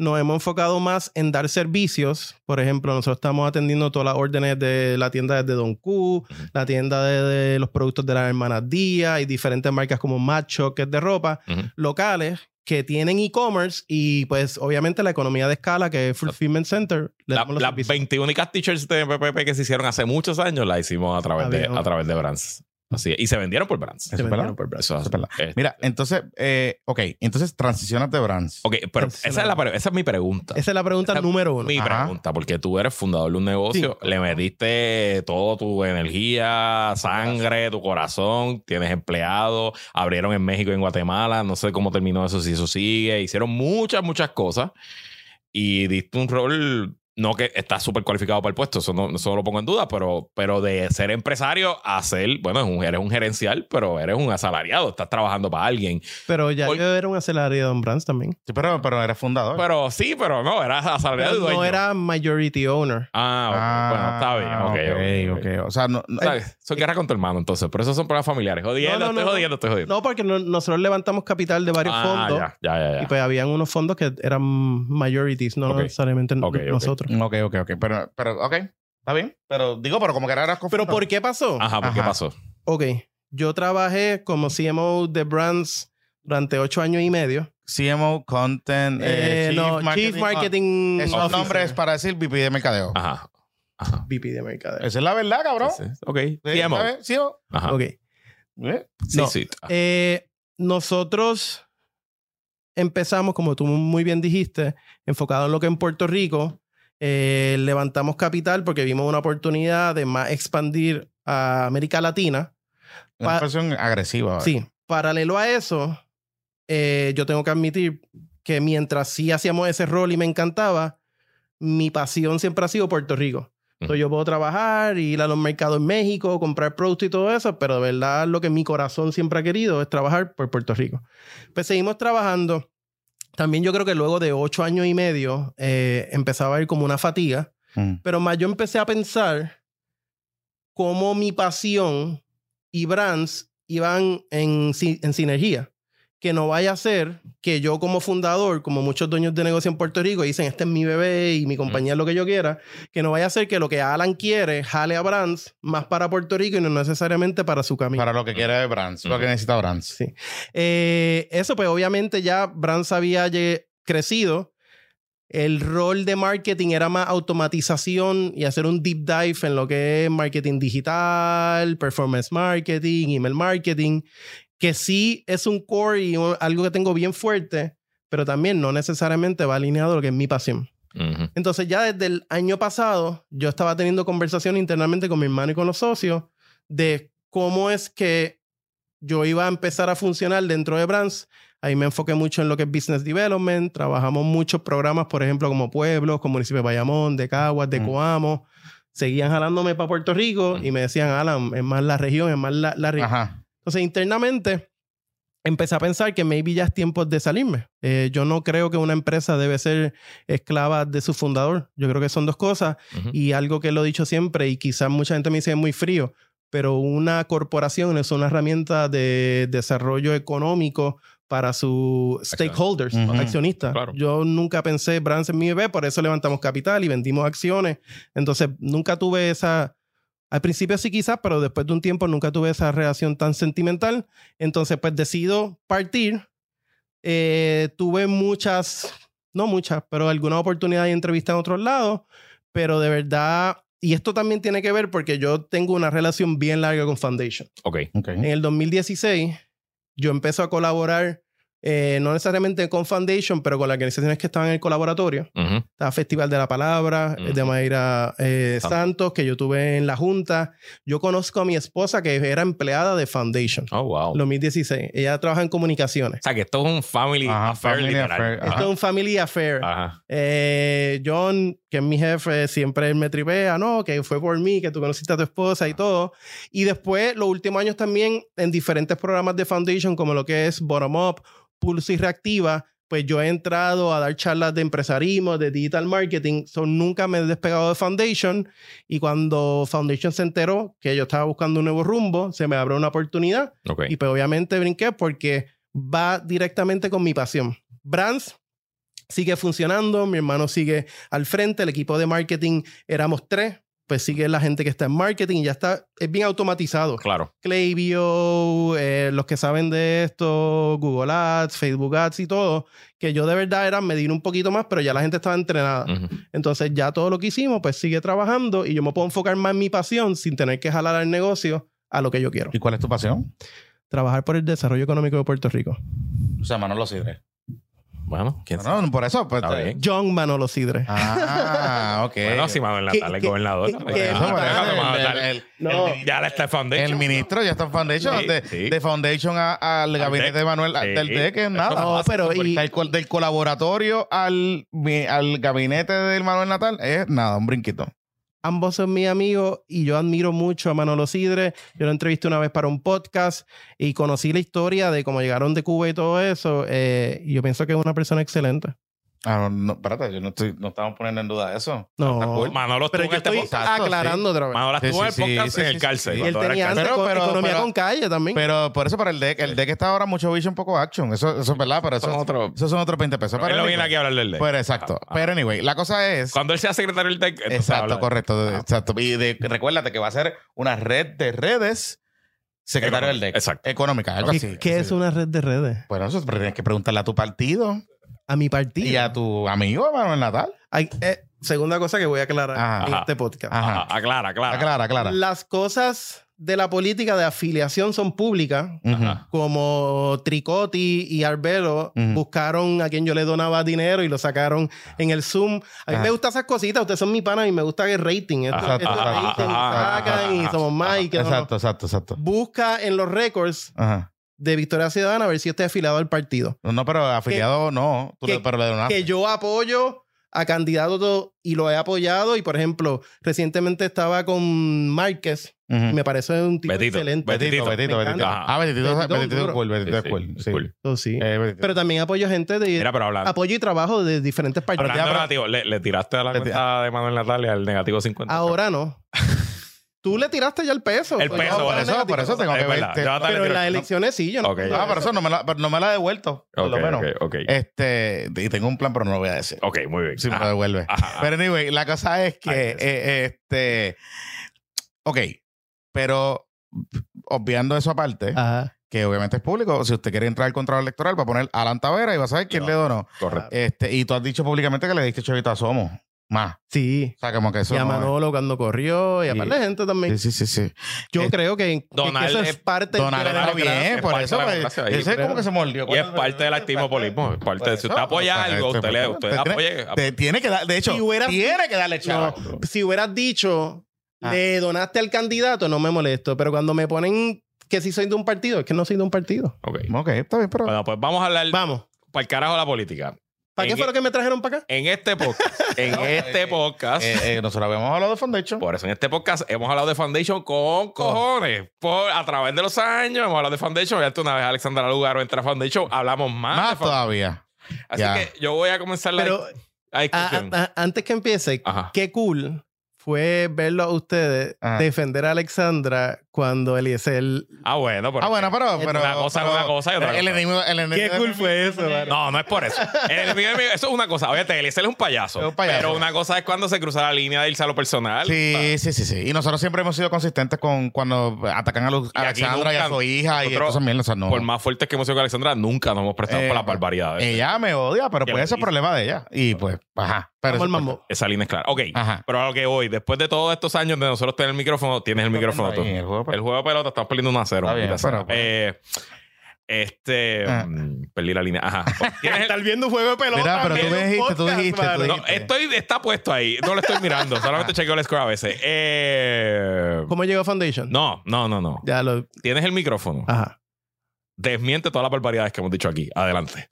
Pero cuál, espérate, espérate, pero, pero, no sé. Yo ni me acuerdo de las barbaridades que hemos o dicho. sea, pero tú, pero tú, empe- ¿qué- ¿cuándo fue que nosotros la primera vez que hablamos con- de Foundation? Hace años. No, yo, o sea, yo, por lo menos, lo más que recuerdo que hemos hablado de Foundation aquí es del tema de turismo. De turismo. Y Y, cuando, y de- cuando empezamos con el de tema de... Yo recuerdo que cuando empezamos con el tema... visitante. Del Cuando, eh, sí, cuando nosotros Ese empezamos... término, quien lo pegó fue eh, fue Foundation. Cuando de hecho, ok, Y, vamos el- un poco para y- atrás. y ese término fue un paper y mucha intermediación de ideas y conocimientos que termina con amigos nuestros del gobierno escribiendo la ley del DMO. Ujú, Exacto. Segunda cosa que ustedes hablaron. Y, y- Que es verdad. que todavía no siguen... Que, que todavía la- yo digo Que eso. es verdad. que es verdad, pero me dicen, es embuste. No es embuste, es verdad. Y, Y, y, Em- le eh, crearon una silla a una John silla Borcho a, a John en el DMO. Nada malo con eso. Es que es bien rencorosa esa persona. ¿Sabes? Pero nada, nada malo con eso, pero, pero se diseñó Sí. en el colaboratorio. O sea, no es nada malo con eso. O sea, pues pasó el colaboratorio. pa- Se incubó. Ajá. Cinco. Correcto. Cinco. Digo, había, había, habían propuestas de DMO desde siempre, tiempo, porque sí. la asociación de turismo de Puerto y el, Rico, el de hoteles y concepto turismo, es siempre manejo de destino. Y, y ya El manejo de o sea, el- lo que es el, la cosa de las convenciones opera para efectos parte como un DMO. Not really. pero Era parte del gobierno, era autónomo, Exacto, pero no era un como DMO. di- Y ya no existe. como- ya exacto, pero era como diseño. Eso se lo, se lo chupó el Se DMO. lo chupó el DMO. Sí, ya no existe. Mira, pero anyway, y yo recuerdo que la primera vez que hablamos fue eso, pero no hablamos del DMO. Bueno, con DMO cogió un poquito más de fuerza, pero hablamos de cuando Uber. Porque cuando Uber, yo recuerdo que Foundation sacó un papel, un paper, De share economy. de sharing economy, no sé qué, y eso generó un montón de controversia y un montón de discusión, porque básicamente pues estaba comprando la teoría a Uber de, de disrupción del mercado en el momento que, que ellos empezaron. Y realmente, cuando tú lees el paper, no habla solamente de Uber, habla de un montón de otras cosas. O sea, que, ¿verdad? El primer paso. Le, leyeron el Es que paper no sé en vez de hablar. Yo no me acuerdo, No, pero, pero- ajá. pero es que no- lo tengo que haber leído en su momento. Pero es que Pero estoy diciendo que es bueno de ustedes, pero hay mucha gente allá afuera que habla que si estamos a favor de Uber o de... Pero si leen el paper van a ver que es Bueno, una o sea, el- amplia visión de lo que es share economy. Claro, lo que pasa, lo que pasa es que el efecto natural es que estás a favor de, o sea, la compañía más grande, pues Uber, pues se va a beneficiar de la discusión de desregular el mercado. Ese es el, el- el- el asunto aquí. Pero, pero si el tema que nosotros estamos impulto- o sea, si impulsando Foundation no hubiese hablado de es eso. economía del visitante, Ajá. share economy es parte de... Claro, Claro, claro, claro. O sea, no estoy diciendo que en la que está mal. Lo que te quiero decir es que el, el hecho es que inevitablemente si tú planteas el tema y lo insertas en la discusión pública con el poder que tiene Foundation, ¿verdad? Porque lo tiene, o sea, tiene acceso a los medios, tiene los chavitos, tiene gente que va a hablar de eso, pues inevitablemente va a haber un player o van a haber players que se van a beneficiar de esa discusión. eh, particularmente. So que, o sea, no decir, es como el tema de las cavernas de Camuy, que es el segundo tema, que, Ujú, que ujú. sé que me, Ajá. va a desmentir. Ajá. Decir que.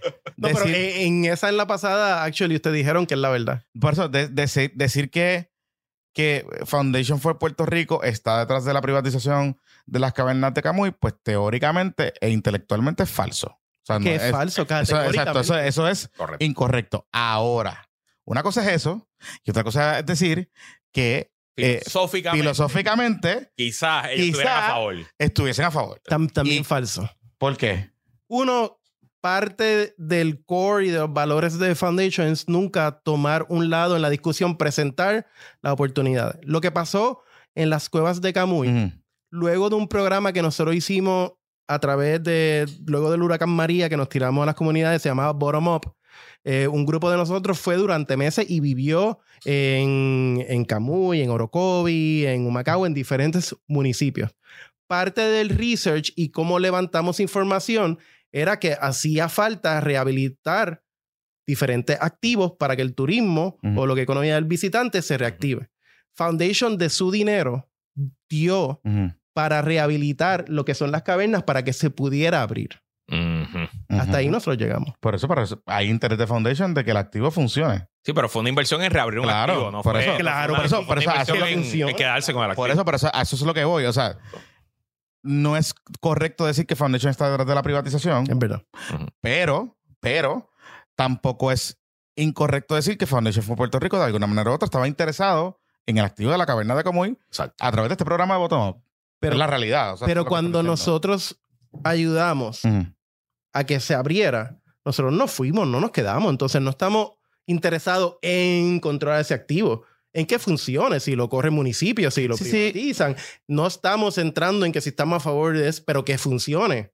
Yo, de nene chiquito, y ustedes también, de las cosas más cabronas que hay, el- era la gira a las precioso. cuevas. No, Yo nunca es- fui. ¿Cómo es que una generación es una no tragedia. tiene eso? Sí, Es una sí, sí. tragedia que Ah, yo nunca fui, pero Tragedia. siempre hubiese Y también con lo de Arecibo. el- el. Entonces, toda esa región del norte está Ujú. afectada. Hay que Claro. meter mano y no podemos esperar que el gobierno solamente sea quien meta mano. Claro, pero entonces esa, esa meter mano, esa inversión de, de- de la fundación como tal, ¿qué es lo que hay detrás? Porque eso es lo que hay gente que está cuestionando. Que Y me abran parece- y que funcionen. Está bien, sí, sí, pero que ahora que funcione, o sea, chévere, pero... Impulsa la economía pero- del visitante. Claro, es pero nuestro Sí, yo sé, Alan, pero el problema aquí es que hay gente que me parece que legítimamente está cuestionando y me parece hasta cierto punto con razón que Foundation for Puerto Rico de momento esté interesado a través de estos programas, que está bien, es para reabrirlo y para que el activo funcione. No, eso nadie se debe oponer a eso.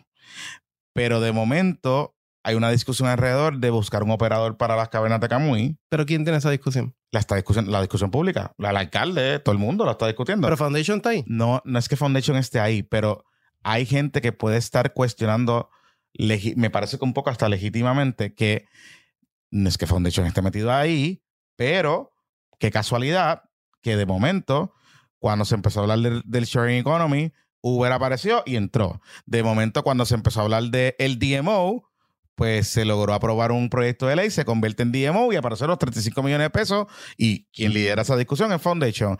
Y de momento ahora, hace un, varios años atrás, con este programa de Bottom Up, que me parece correcto, que está cool, que chévere, invierten en, ca- en reabrir las cavernas de Camuy, el activo funciona o no funciona, lo que sea, y de momento pasa el tiempo y hay una discusión de que hay intereses comerciales que volvemos, yo no estoy en contra de que se tenga esa discusión, que hay intereses comerciales interesados en el activo. Entonces, la pregunta es, no es que Foundation está detrás de la privatización, pero ha, ha sido catalítico para eso. Algo pasa en Puerto Rico. Ujú.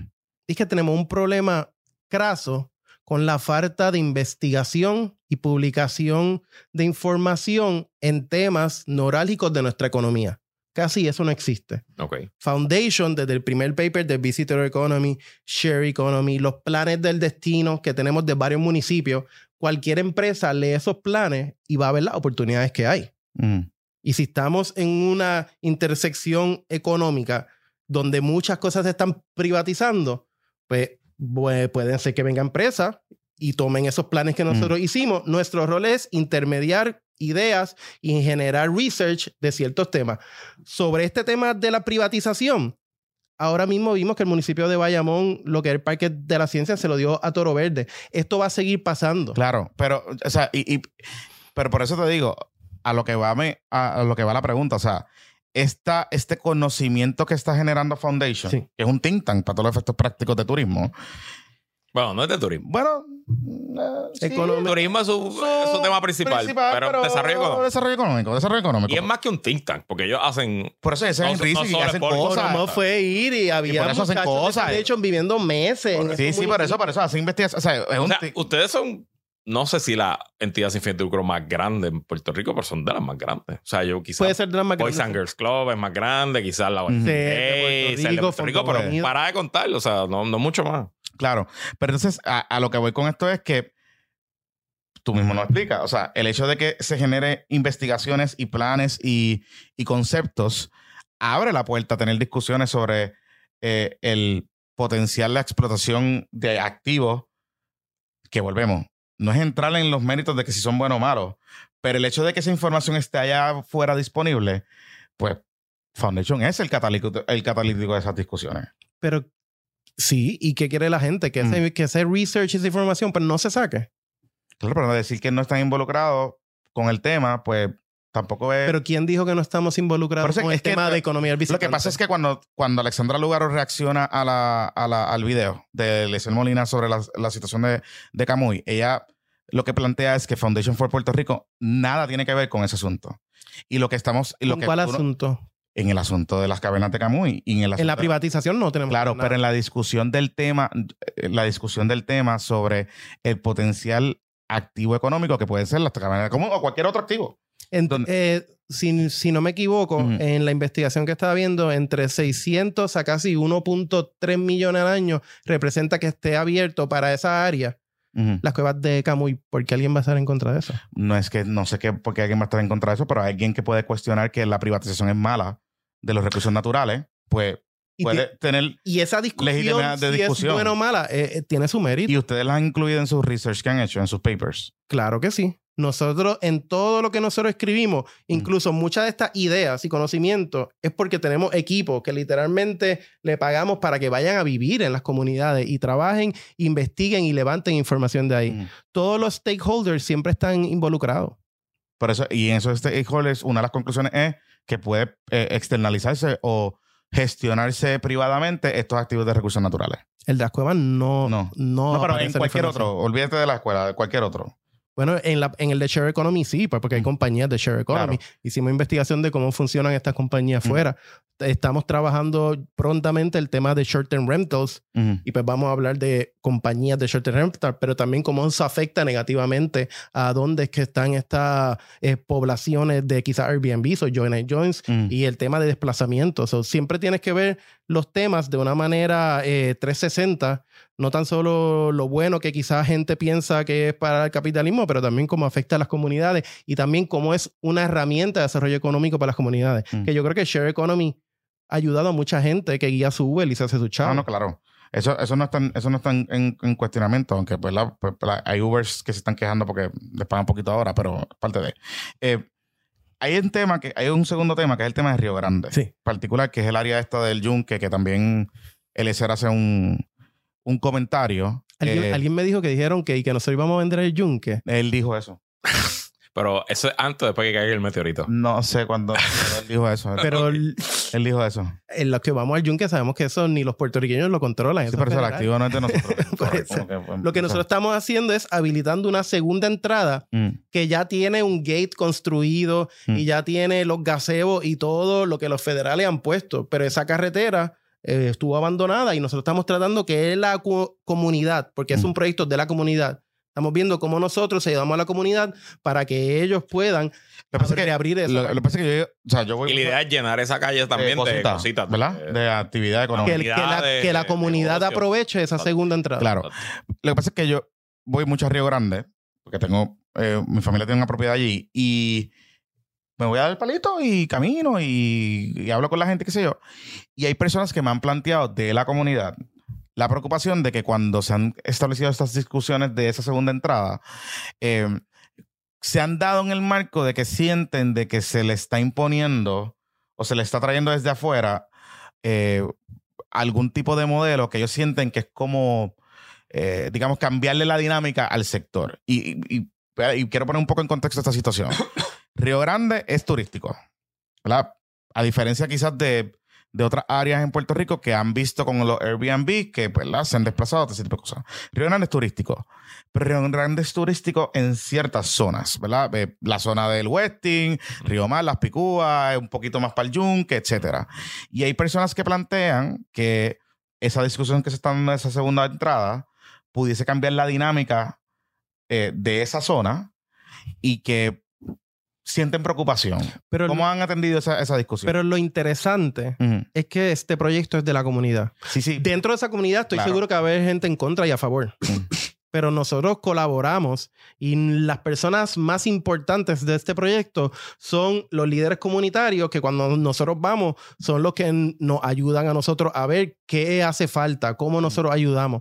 Entonces yo te invitaría y ven conmigo, Mm. vamos a hacer un puesto para el programa tour, a ir con el grupo que Mm. opera en esa comunidad y hablamos con todo el mundo. De que hay gente que está en contra, claro que lo va a haber, Mm. pero hay mucha gente más que está a favor. Claro, pero, pero inevitablemente eso puede tener el efecto de cambiar la dinámica de esa comunidad si explota comercialmente esa segunda entrada. Y yo creo que puede tenerlo de una manera súper positiva. ¿Por ¿Por, qué? Porque brinda oportunidad de desarrollo económico para esa comunidad. Pero no sería desparramar el asunto turístico que ya está concentrado en cierta zona, expandirlo fuera de los confines de donde está ahora mismo.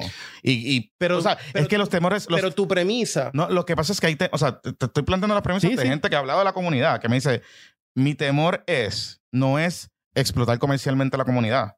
Mi temor es que ahora mismo estamos viendo cómo los Airbnbs, por ejemplo, los short-term rentals, están saliendo de las zonas donde estaban ubicados y se están moviendo a otras áreas del municipio y eso está provocando, por ejemplo, que suban las rentas, que hay una que se afecten ciertas áreas y que hay una preocupación legítima de que esta discusión que se está dando en el segundo para la segunda entrada del yunque pueda cambiar la dinámica y la composición de esas otras zonas dentro de Río Grande. y estoy seguro, Ajá. porque la forma que tú construyes tu premisa hace pensar No, que no es estoy algo, yo, eso es algo lo que me dice la gente. negativo, pero estoy seguro que otra gente en esa comunidad, que es la que colabora con nosotros, lleva meses trabajando con nosotros, quiere que haya una evolución y hayan oportunidades de desarrollo económico abriendo esa segunda entrada al yunque. Ujú. Entonces, tenemos que escuchar a todo el mundo y tenemos que ver como comunidad hacia dónde van ¿Y han ellos. escuchado a otra gente que se ha, se ha puesto, ha criticado el proyecto? Yo estoy seguro que sí. Yo todavía no he tenido la oportunidad de ir a la comunidad, pero la persona que trabaja en esa comunidad tiene un apoyo firme de esa comunidad. Mm. Bueno, cool. No sé, no hay problema. No les van a privatizar la comunidad en Río Grande, por si acaso, eh, según Y lo mucho, que... no- y mucho menos podemos vender el yunque co- como eso. Ah, bueno, pero eso... Hablarlo y eso- decirlo. Eso, eso fue lo normal de él. Pero esos son eh, eh, eh, No le hagas caso a la- el- elocu- elocubraciones de, De la colu- normales. de columna corta. Sí, sí, sí. Este, mira, Alan, entonces te pregunto, obviamente, hay en en, en Brands, iba a decir, Tech Foundation, hay un montón de cosas, además de, ¿verdad? Lo que hemos hablado hasta ahora y lo que, y lo que genera noticias.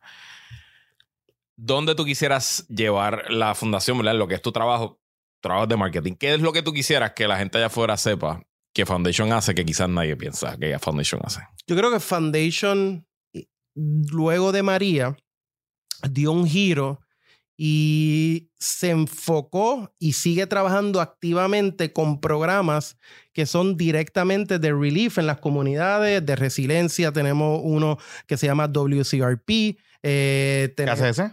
eh, planes de resiliencia. Ayudamos a comunidades en Puerto Rico, a más de 90, a crear planes de resiliencia para que luego ellos puedan ejecutarlo. Nosotros simplemente somos como ese ente que los ayuda a redactar estas propuestas que quizás es para fondos estatales o federales. Mm. Y Sí, no- para, buscar, identificar propuestas de, qué sé yo, eh, programas y, recreativos y- o lo que y sea. no tan solo identificarla, pero todos gran- esos grants, nosotros los ayudamos, cuando ellos lo escriben, le decimos, mira, cambia esto porque tenemos el knowledge de cómo utilizarlo. Ujú. Y ese es actually el programa más grande que tenemos ahora mismo en la fundación. Tenemos los programas que son apoyo directo a las pequeñas empresas que son Pulso y son reactivas, que obviamente yo vengo de ese mundo, Ujú. entonces para mí esos son eh, súper especiales.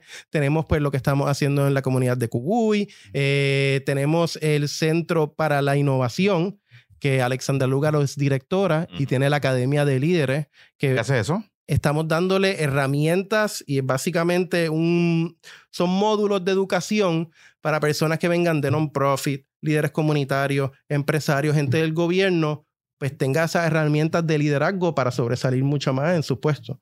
Eh, prontamente es la, es la grabación del primer cohort. Yo creo que ese programa está súper cool. ¿Por qué? Porque Puerto Rico, pues obviamente necesita líderes más capacitados allá afuera. Mm. Volviendo a qué es lo que a mí me emociona, y es porque conozco a Foundation desde 2016, antes de María. Yo vi, porque mi esposa trabajó en ese paper de, de la economía del visitante, en comunicaciones, poniendo las fotos, arreglando el texto, cómo ese paper empezó muchas discusiones públicas, privadas en el colaboratorio, que terminan a un cambio de public policy Con el DMO. con el DMO. Ujú. Que el DMO, los números están ahí y es bueno para lo que es el turismo y esa industria en Puerto Rico. Ha mejorado. Pero- Ah, empezó Rocky, pero está bien. Pues bueno, Ujú. pues bueno. ¿Qué es la razón por qué yo vengo a Foundation? Porque yo necesito trabajar y dedicar mi pasión del desarrollo económico en una plataforma que tenga la capacidad de escuchar a todos los sectores de Puerto Rico, intermediar esa idea, Mm. generar ese research Y cabildearlas para que se apruebe. que levante discusiones y hagan cambios estructurales en cómo Puerto Rico hace desarrollo económico. Eso es bien poderoso. Mm. ¿Eso no lo hace el, Departamento de Desarrollo Económico? ¿O no se supone que lo haga el Departamento Pero de Económico? Pero colaboramos, pero yo no quiero vivir en un Puerto Rico donde todo el mundo dice eso le toca al gobierno y ya. Yo no creo en que, el- que, que las sociedades son así. Mm. El sector privado tiene que colaborar y trabajar junto con el gobierno para desarrollar eso. Mira, y te pregunto, porque eh, ha salido reportado que Foundation recibió una cantidad saludable de fondos CBDGDR, ¿verdad? Que son los fondos que el Mm. Departamento de la Vivienda administra Ese es el WCRP. como parte de, de María. Eh, uno, ¿qué, ¿qué se está haciendo con esos fondos? Ya, pues, ya me Sí. dijiste. Pero segundo, ha habido muchísima crítica, no particular sobre Foundation, sino en general sobre el uso de esos fondos. En efecto, ¿tú crees que hay problemas con la manera que eso se usa? ¿Tú crees que la manera en que Foundation los está usando es positivo o efectivo debería replicarse? ¿Y dónde está el tranque? Porque Puerto Rico ha recibido una cantidad de dinero que era es ridícula, que en el 2016 quizás cuando tú empezaste a ayudar a Foundation, nadie jamás hubiera pensado que Puerto Rico iba a tener disponible 30, 40, 50 mil millones de dólares para gastar en una década. Estábamos hablando de promesas, de recortes, de jornadas parciales, eh. Y aunque está el dinero en teoría en papel en alguna cuenta del Departamento del Tesoro, las quejas son que no se ha sentido en la calle. ¿Por qué no se ha sentido en la calle? Foundation tiene algo que ver con eso. ¿Y cómo está Foundation usando su dinero? Primer paso. Esos fondos los intermedias vivienda. Ujú. Foundation no tiene una libertad de hacer los fondos. Y si ustedes saben Mm. de fondos federales, hasta el lápiz que tú usas, tú tienes que escribir como tú lo usaste y el compliance es súper intenso. Entonces nosotros seguimos las reglas del juego y lo que estamos haciendo, que yo creo que es lo que se debe hacer y mucha gente piensa que Foundation es lo contrario, es nosotros no necesariamente ir y decirle a la comunidad, este es el plan que tú quieres.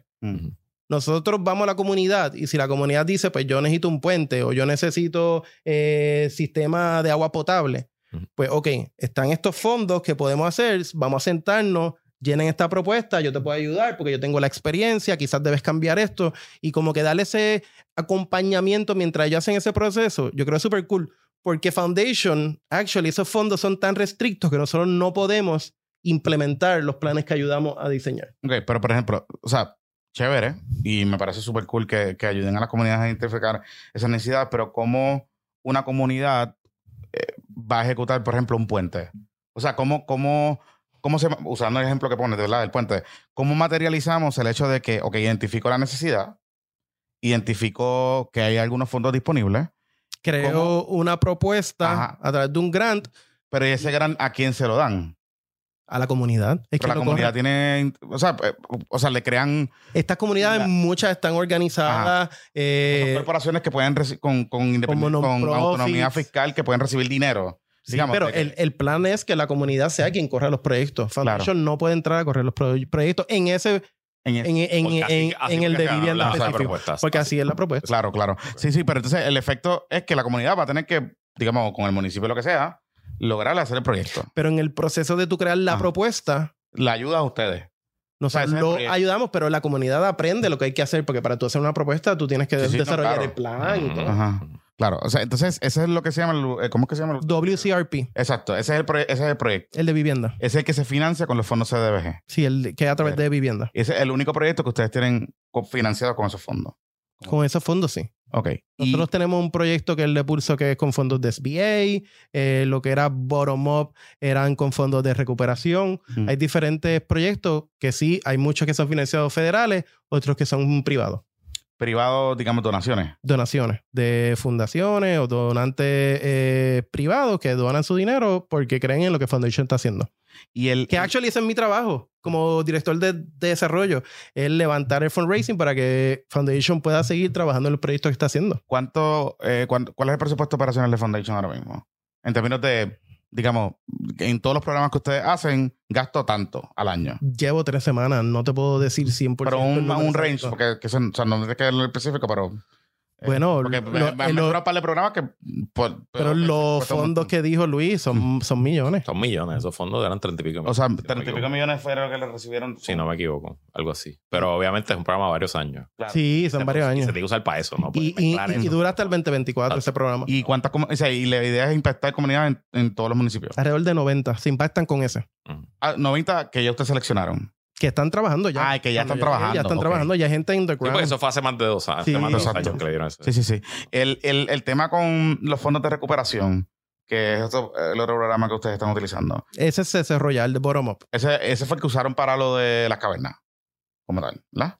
Desarrolla, ir a, Y las, para- ir a las comunidades, Ajá. ayudarla en lo que es resiliencia y levantar información de cómo uno rehabilita esos activos que pueden impactar a la economía del visitante.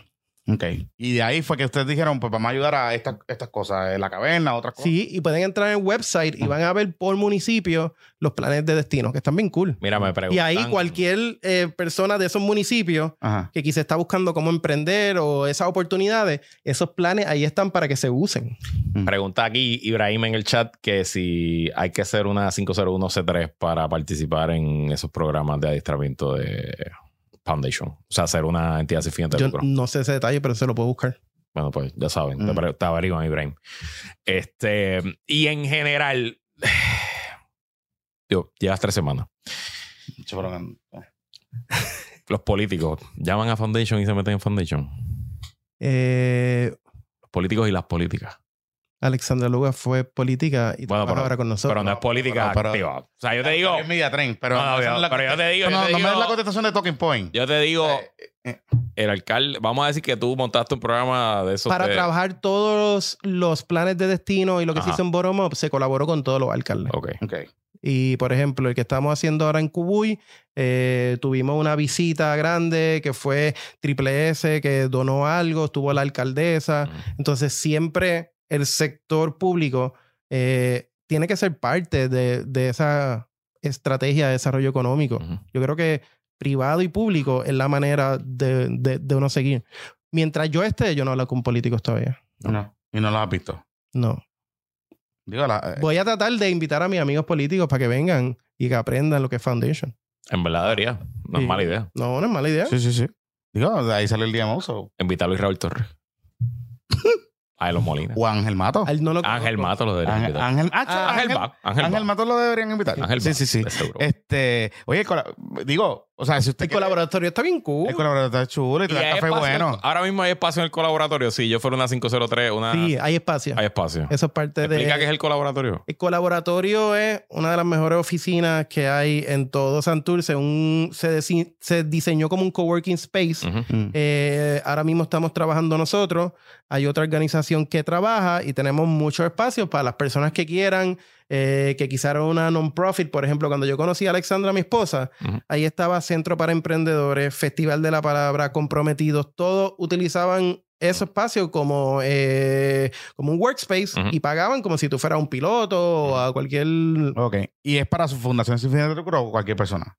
Ahora mismo el parte del diseño que estamos haciendo lo queremos abrir a cualquier persona. Ok. O sea que la gente puede ir a. Yo, porque es, es en Ciudadela, o sea, está súper. Sí. a Prime. está súper- No, no, es bonito, es bonito. está brutal. Y- Yo- y- Está bonito. Y en, está. San- y en Santurce por aquí, arriba almorzales, de lo más barato que hay es O sea, bueno. es que yo, en la cafetería. yo, yo participé para la esa, época de, para esa época de 2015-2016, yo participé en un Startup Weekend en Foundation de turismo. Yo fui juez de, del Star Weekend allí. Saludó a Nerma, que es, Sí, la, es la que inventa esa saludó a. Nelma, y ahí estuvo nítido. Y de hecho, el que ganó fue un proyecto de glamping en Cabo Rojo, que entiendo que Me recuerdo de no eso, existe sí. hoy. Existe todavía. Pitaya Clamping. Exacto, sí, existe Sí. todavía. Eso mismo. Este, y han surgido otros nuevos que están chulísimos. Hay uno el de la cosa esa del, del astronauta que está brutal. Que, pues, ¿En dónde es eso? Que es como clear. comerío. No sé dónde es, pero sé que es un sitio que tú Acuérdate que yo no que Instagram. te, No sé. que te vistes de, te vistes de, te vistes de astronauta y estás como que bajo un domo y que está- rayo. está súper cool. No, está Sí. súper cool. No, está, está nice, está nice. Este, así que nada, para los que tengan alguna duda, según Mira, lo que nos ha dicho Alan la, hoy. la relacionista público directora de comunicaciones te dio permiso de venir para acá o tú viniste sin permiso Exacto. de ella. Ellos querían desde hace tiempo No, porque a mí me ha llamado pa- varias veces. participar aquí. Ella me ha llamado varias Ellos me veces. dijeron, yo llevo tratando de, no, de pero yo, salir. pero yo le he dicho varias veces que vengan. Exacto. Siempre Ah, se lo he dicho. A mí me dijeron, pues, pues llevábamos hace tiempo. Pero- Porque ustedes siempre dicen, no, que venga Alexandra, pero ustedes queman a Alexandra. Ya no, no, no, quieren pero venir. yo no espero a Alexandra aquí. Yo no tengo pero Foundation tienen más eso, personas que pueden venir a hablar. Falta el gimmick. Que venga Que Alexander. venga, Dios, estaría O sea, nítido. que, ajá, pues, Pero eh, no le va a pasar nada. Si viene, no le va a pasar nada. También me va a decir que es. No le va a pasar nada. No, que venga Alexandra lo que tiene que hacer. Las no, co- no, pero o sea, Las cositas que se dicen para rating. no, pero ella, quiere- ella, ella es parte esencial de Foundation. Pero lo importante es que Abraham me dio permiso y me dio un media training. Eso es lo importante. Este, ¿Qué pasó con el con el con Abraham?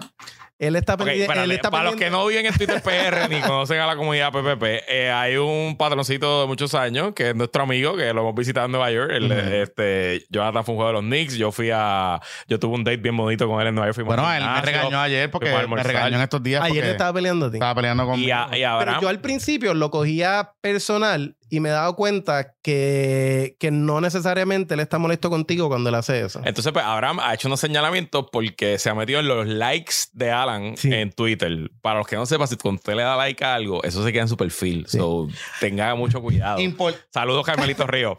Eh, Y Pichi. Este, o Pichi la, Torres cuen- Sabora. o la cuenta o el que maneja la cuenta de Pichi. Y entonces, hace, hace algún tiempo, en los replies de Alan, eh, o los replies a los tweets que Alan le había dado like, Le di like a un tweet de un tipo de Qatar que estaba diciendo no vengan a mi país, quieran empujar lo que ustedes quieren empujar. Exacto. Y él dijo que como un empleado de Foundation a dice, dar ¿por like qué a Alan le da like a eso? Y se ha quedado, se ha Ese- convertido ese- en, en nuestra esquinita de Twitter Porque. Alan le da like. eh, Porque Alan le da Alan, en ¿por qué le das like? Pero, Abra- pero Abraham, o sea, al final del día yo creo que él Yo creo que es un tipo súper inteligente. Si tú Eh, empiezas a mirar sus threads, hay dos cosas que yo digo. Este tipo es un brain y dos, cómo él trabaja y escribe tanto. a la No te solo, no solo que es un brain, que eh, honestamente, o sea, ustedes pensarían que no, pero él es, está bien metido en, o sea, de industria financiera, seguro. o sea, Sí.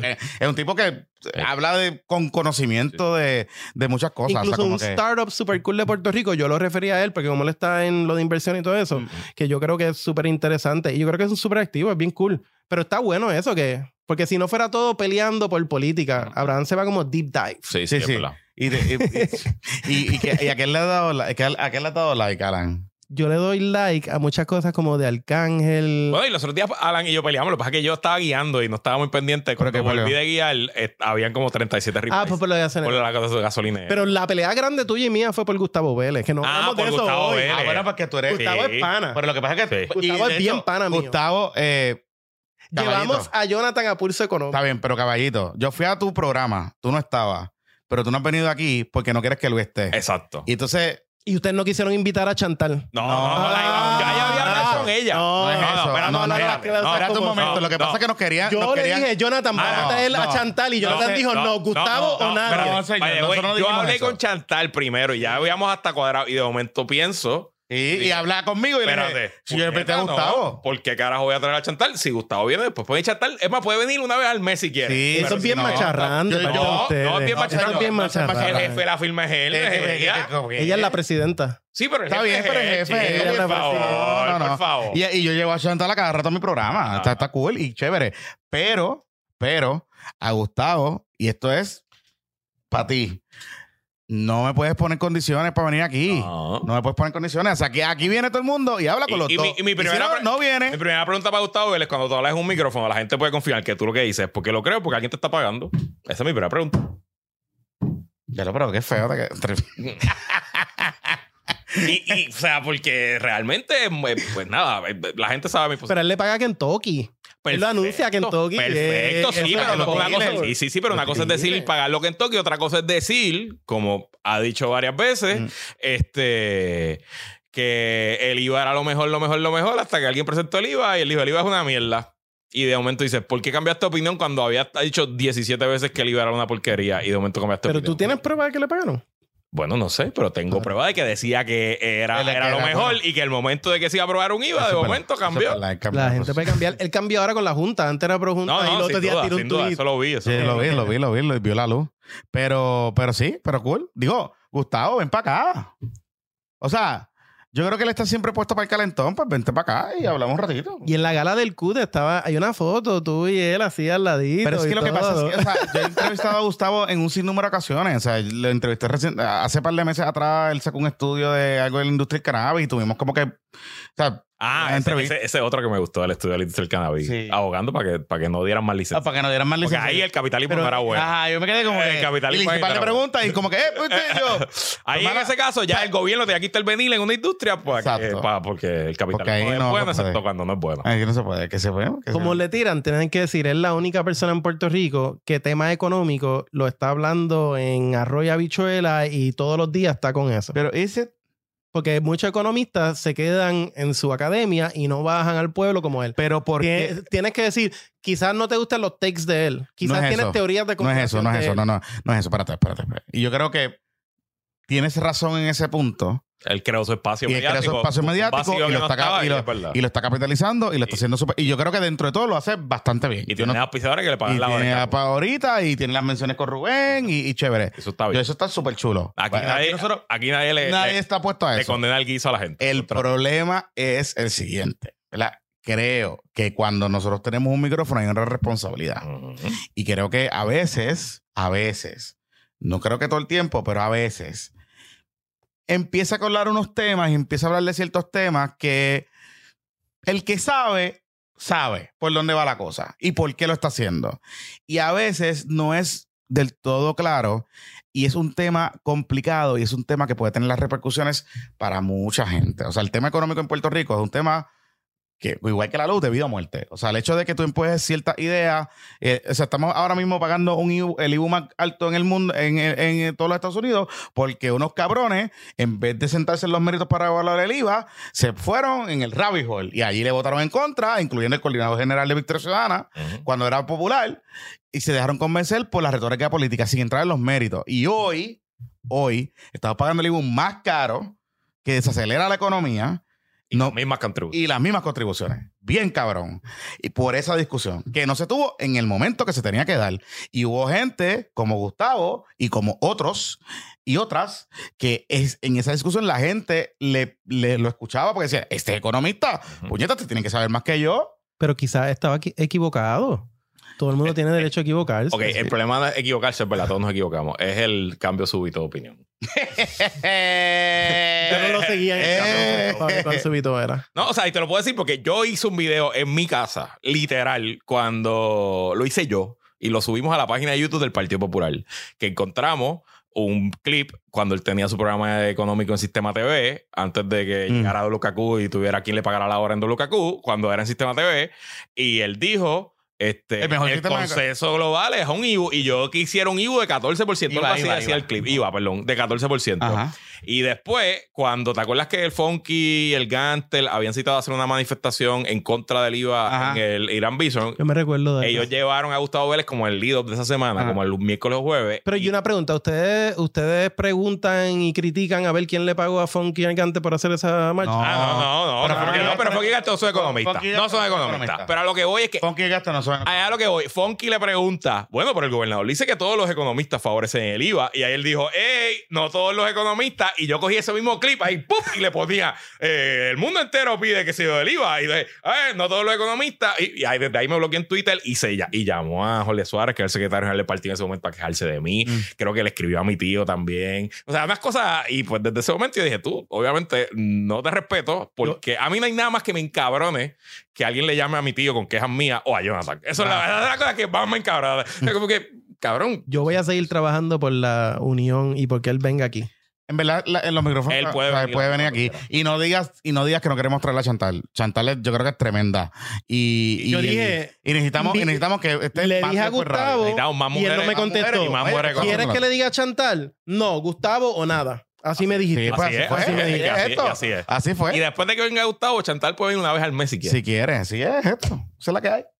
Según como tú pintas los victoriosos, eso te queda bien victorioso. No es victorioso. Claro que sí. Your way or the highway. No, pero sí. Pero este es nuestro fucking programa. Esta, esta es la red de PPP. Puesto para el bicho. Aquí está. Y si no le gusta, quédese con el dueño. Llamen al dueño PPP y se Exactamente. Ok. Exactamente. Y aquí tenemos la política de si tú quieres hablar con. Ven acá. Y, Y hablamos. está Aquí y nos damos los cafecitos y hablamos. Ya hablamos. Ah, y para récord.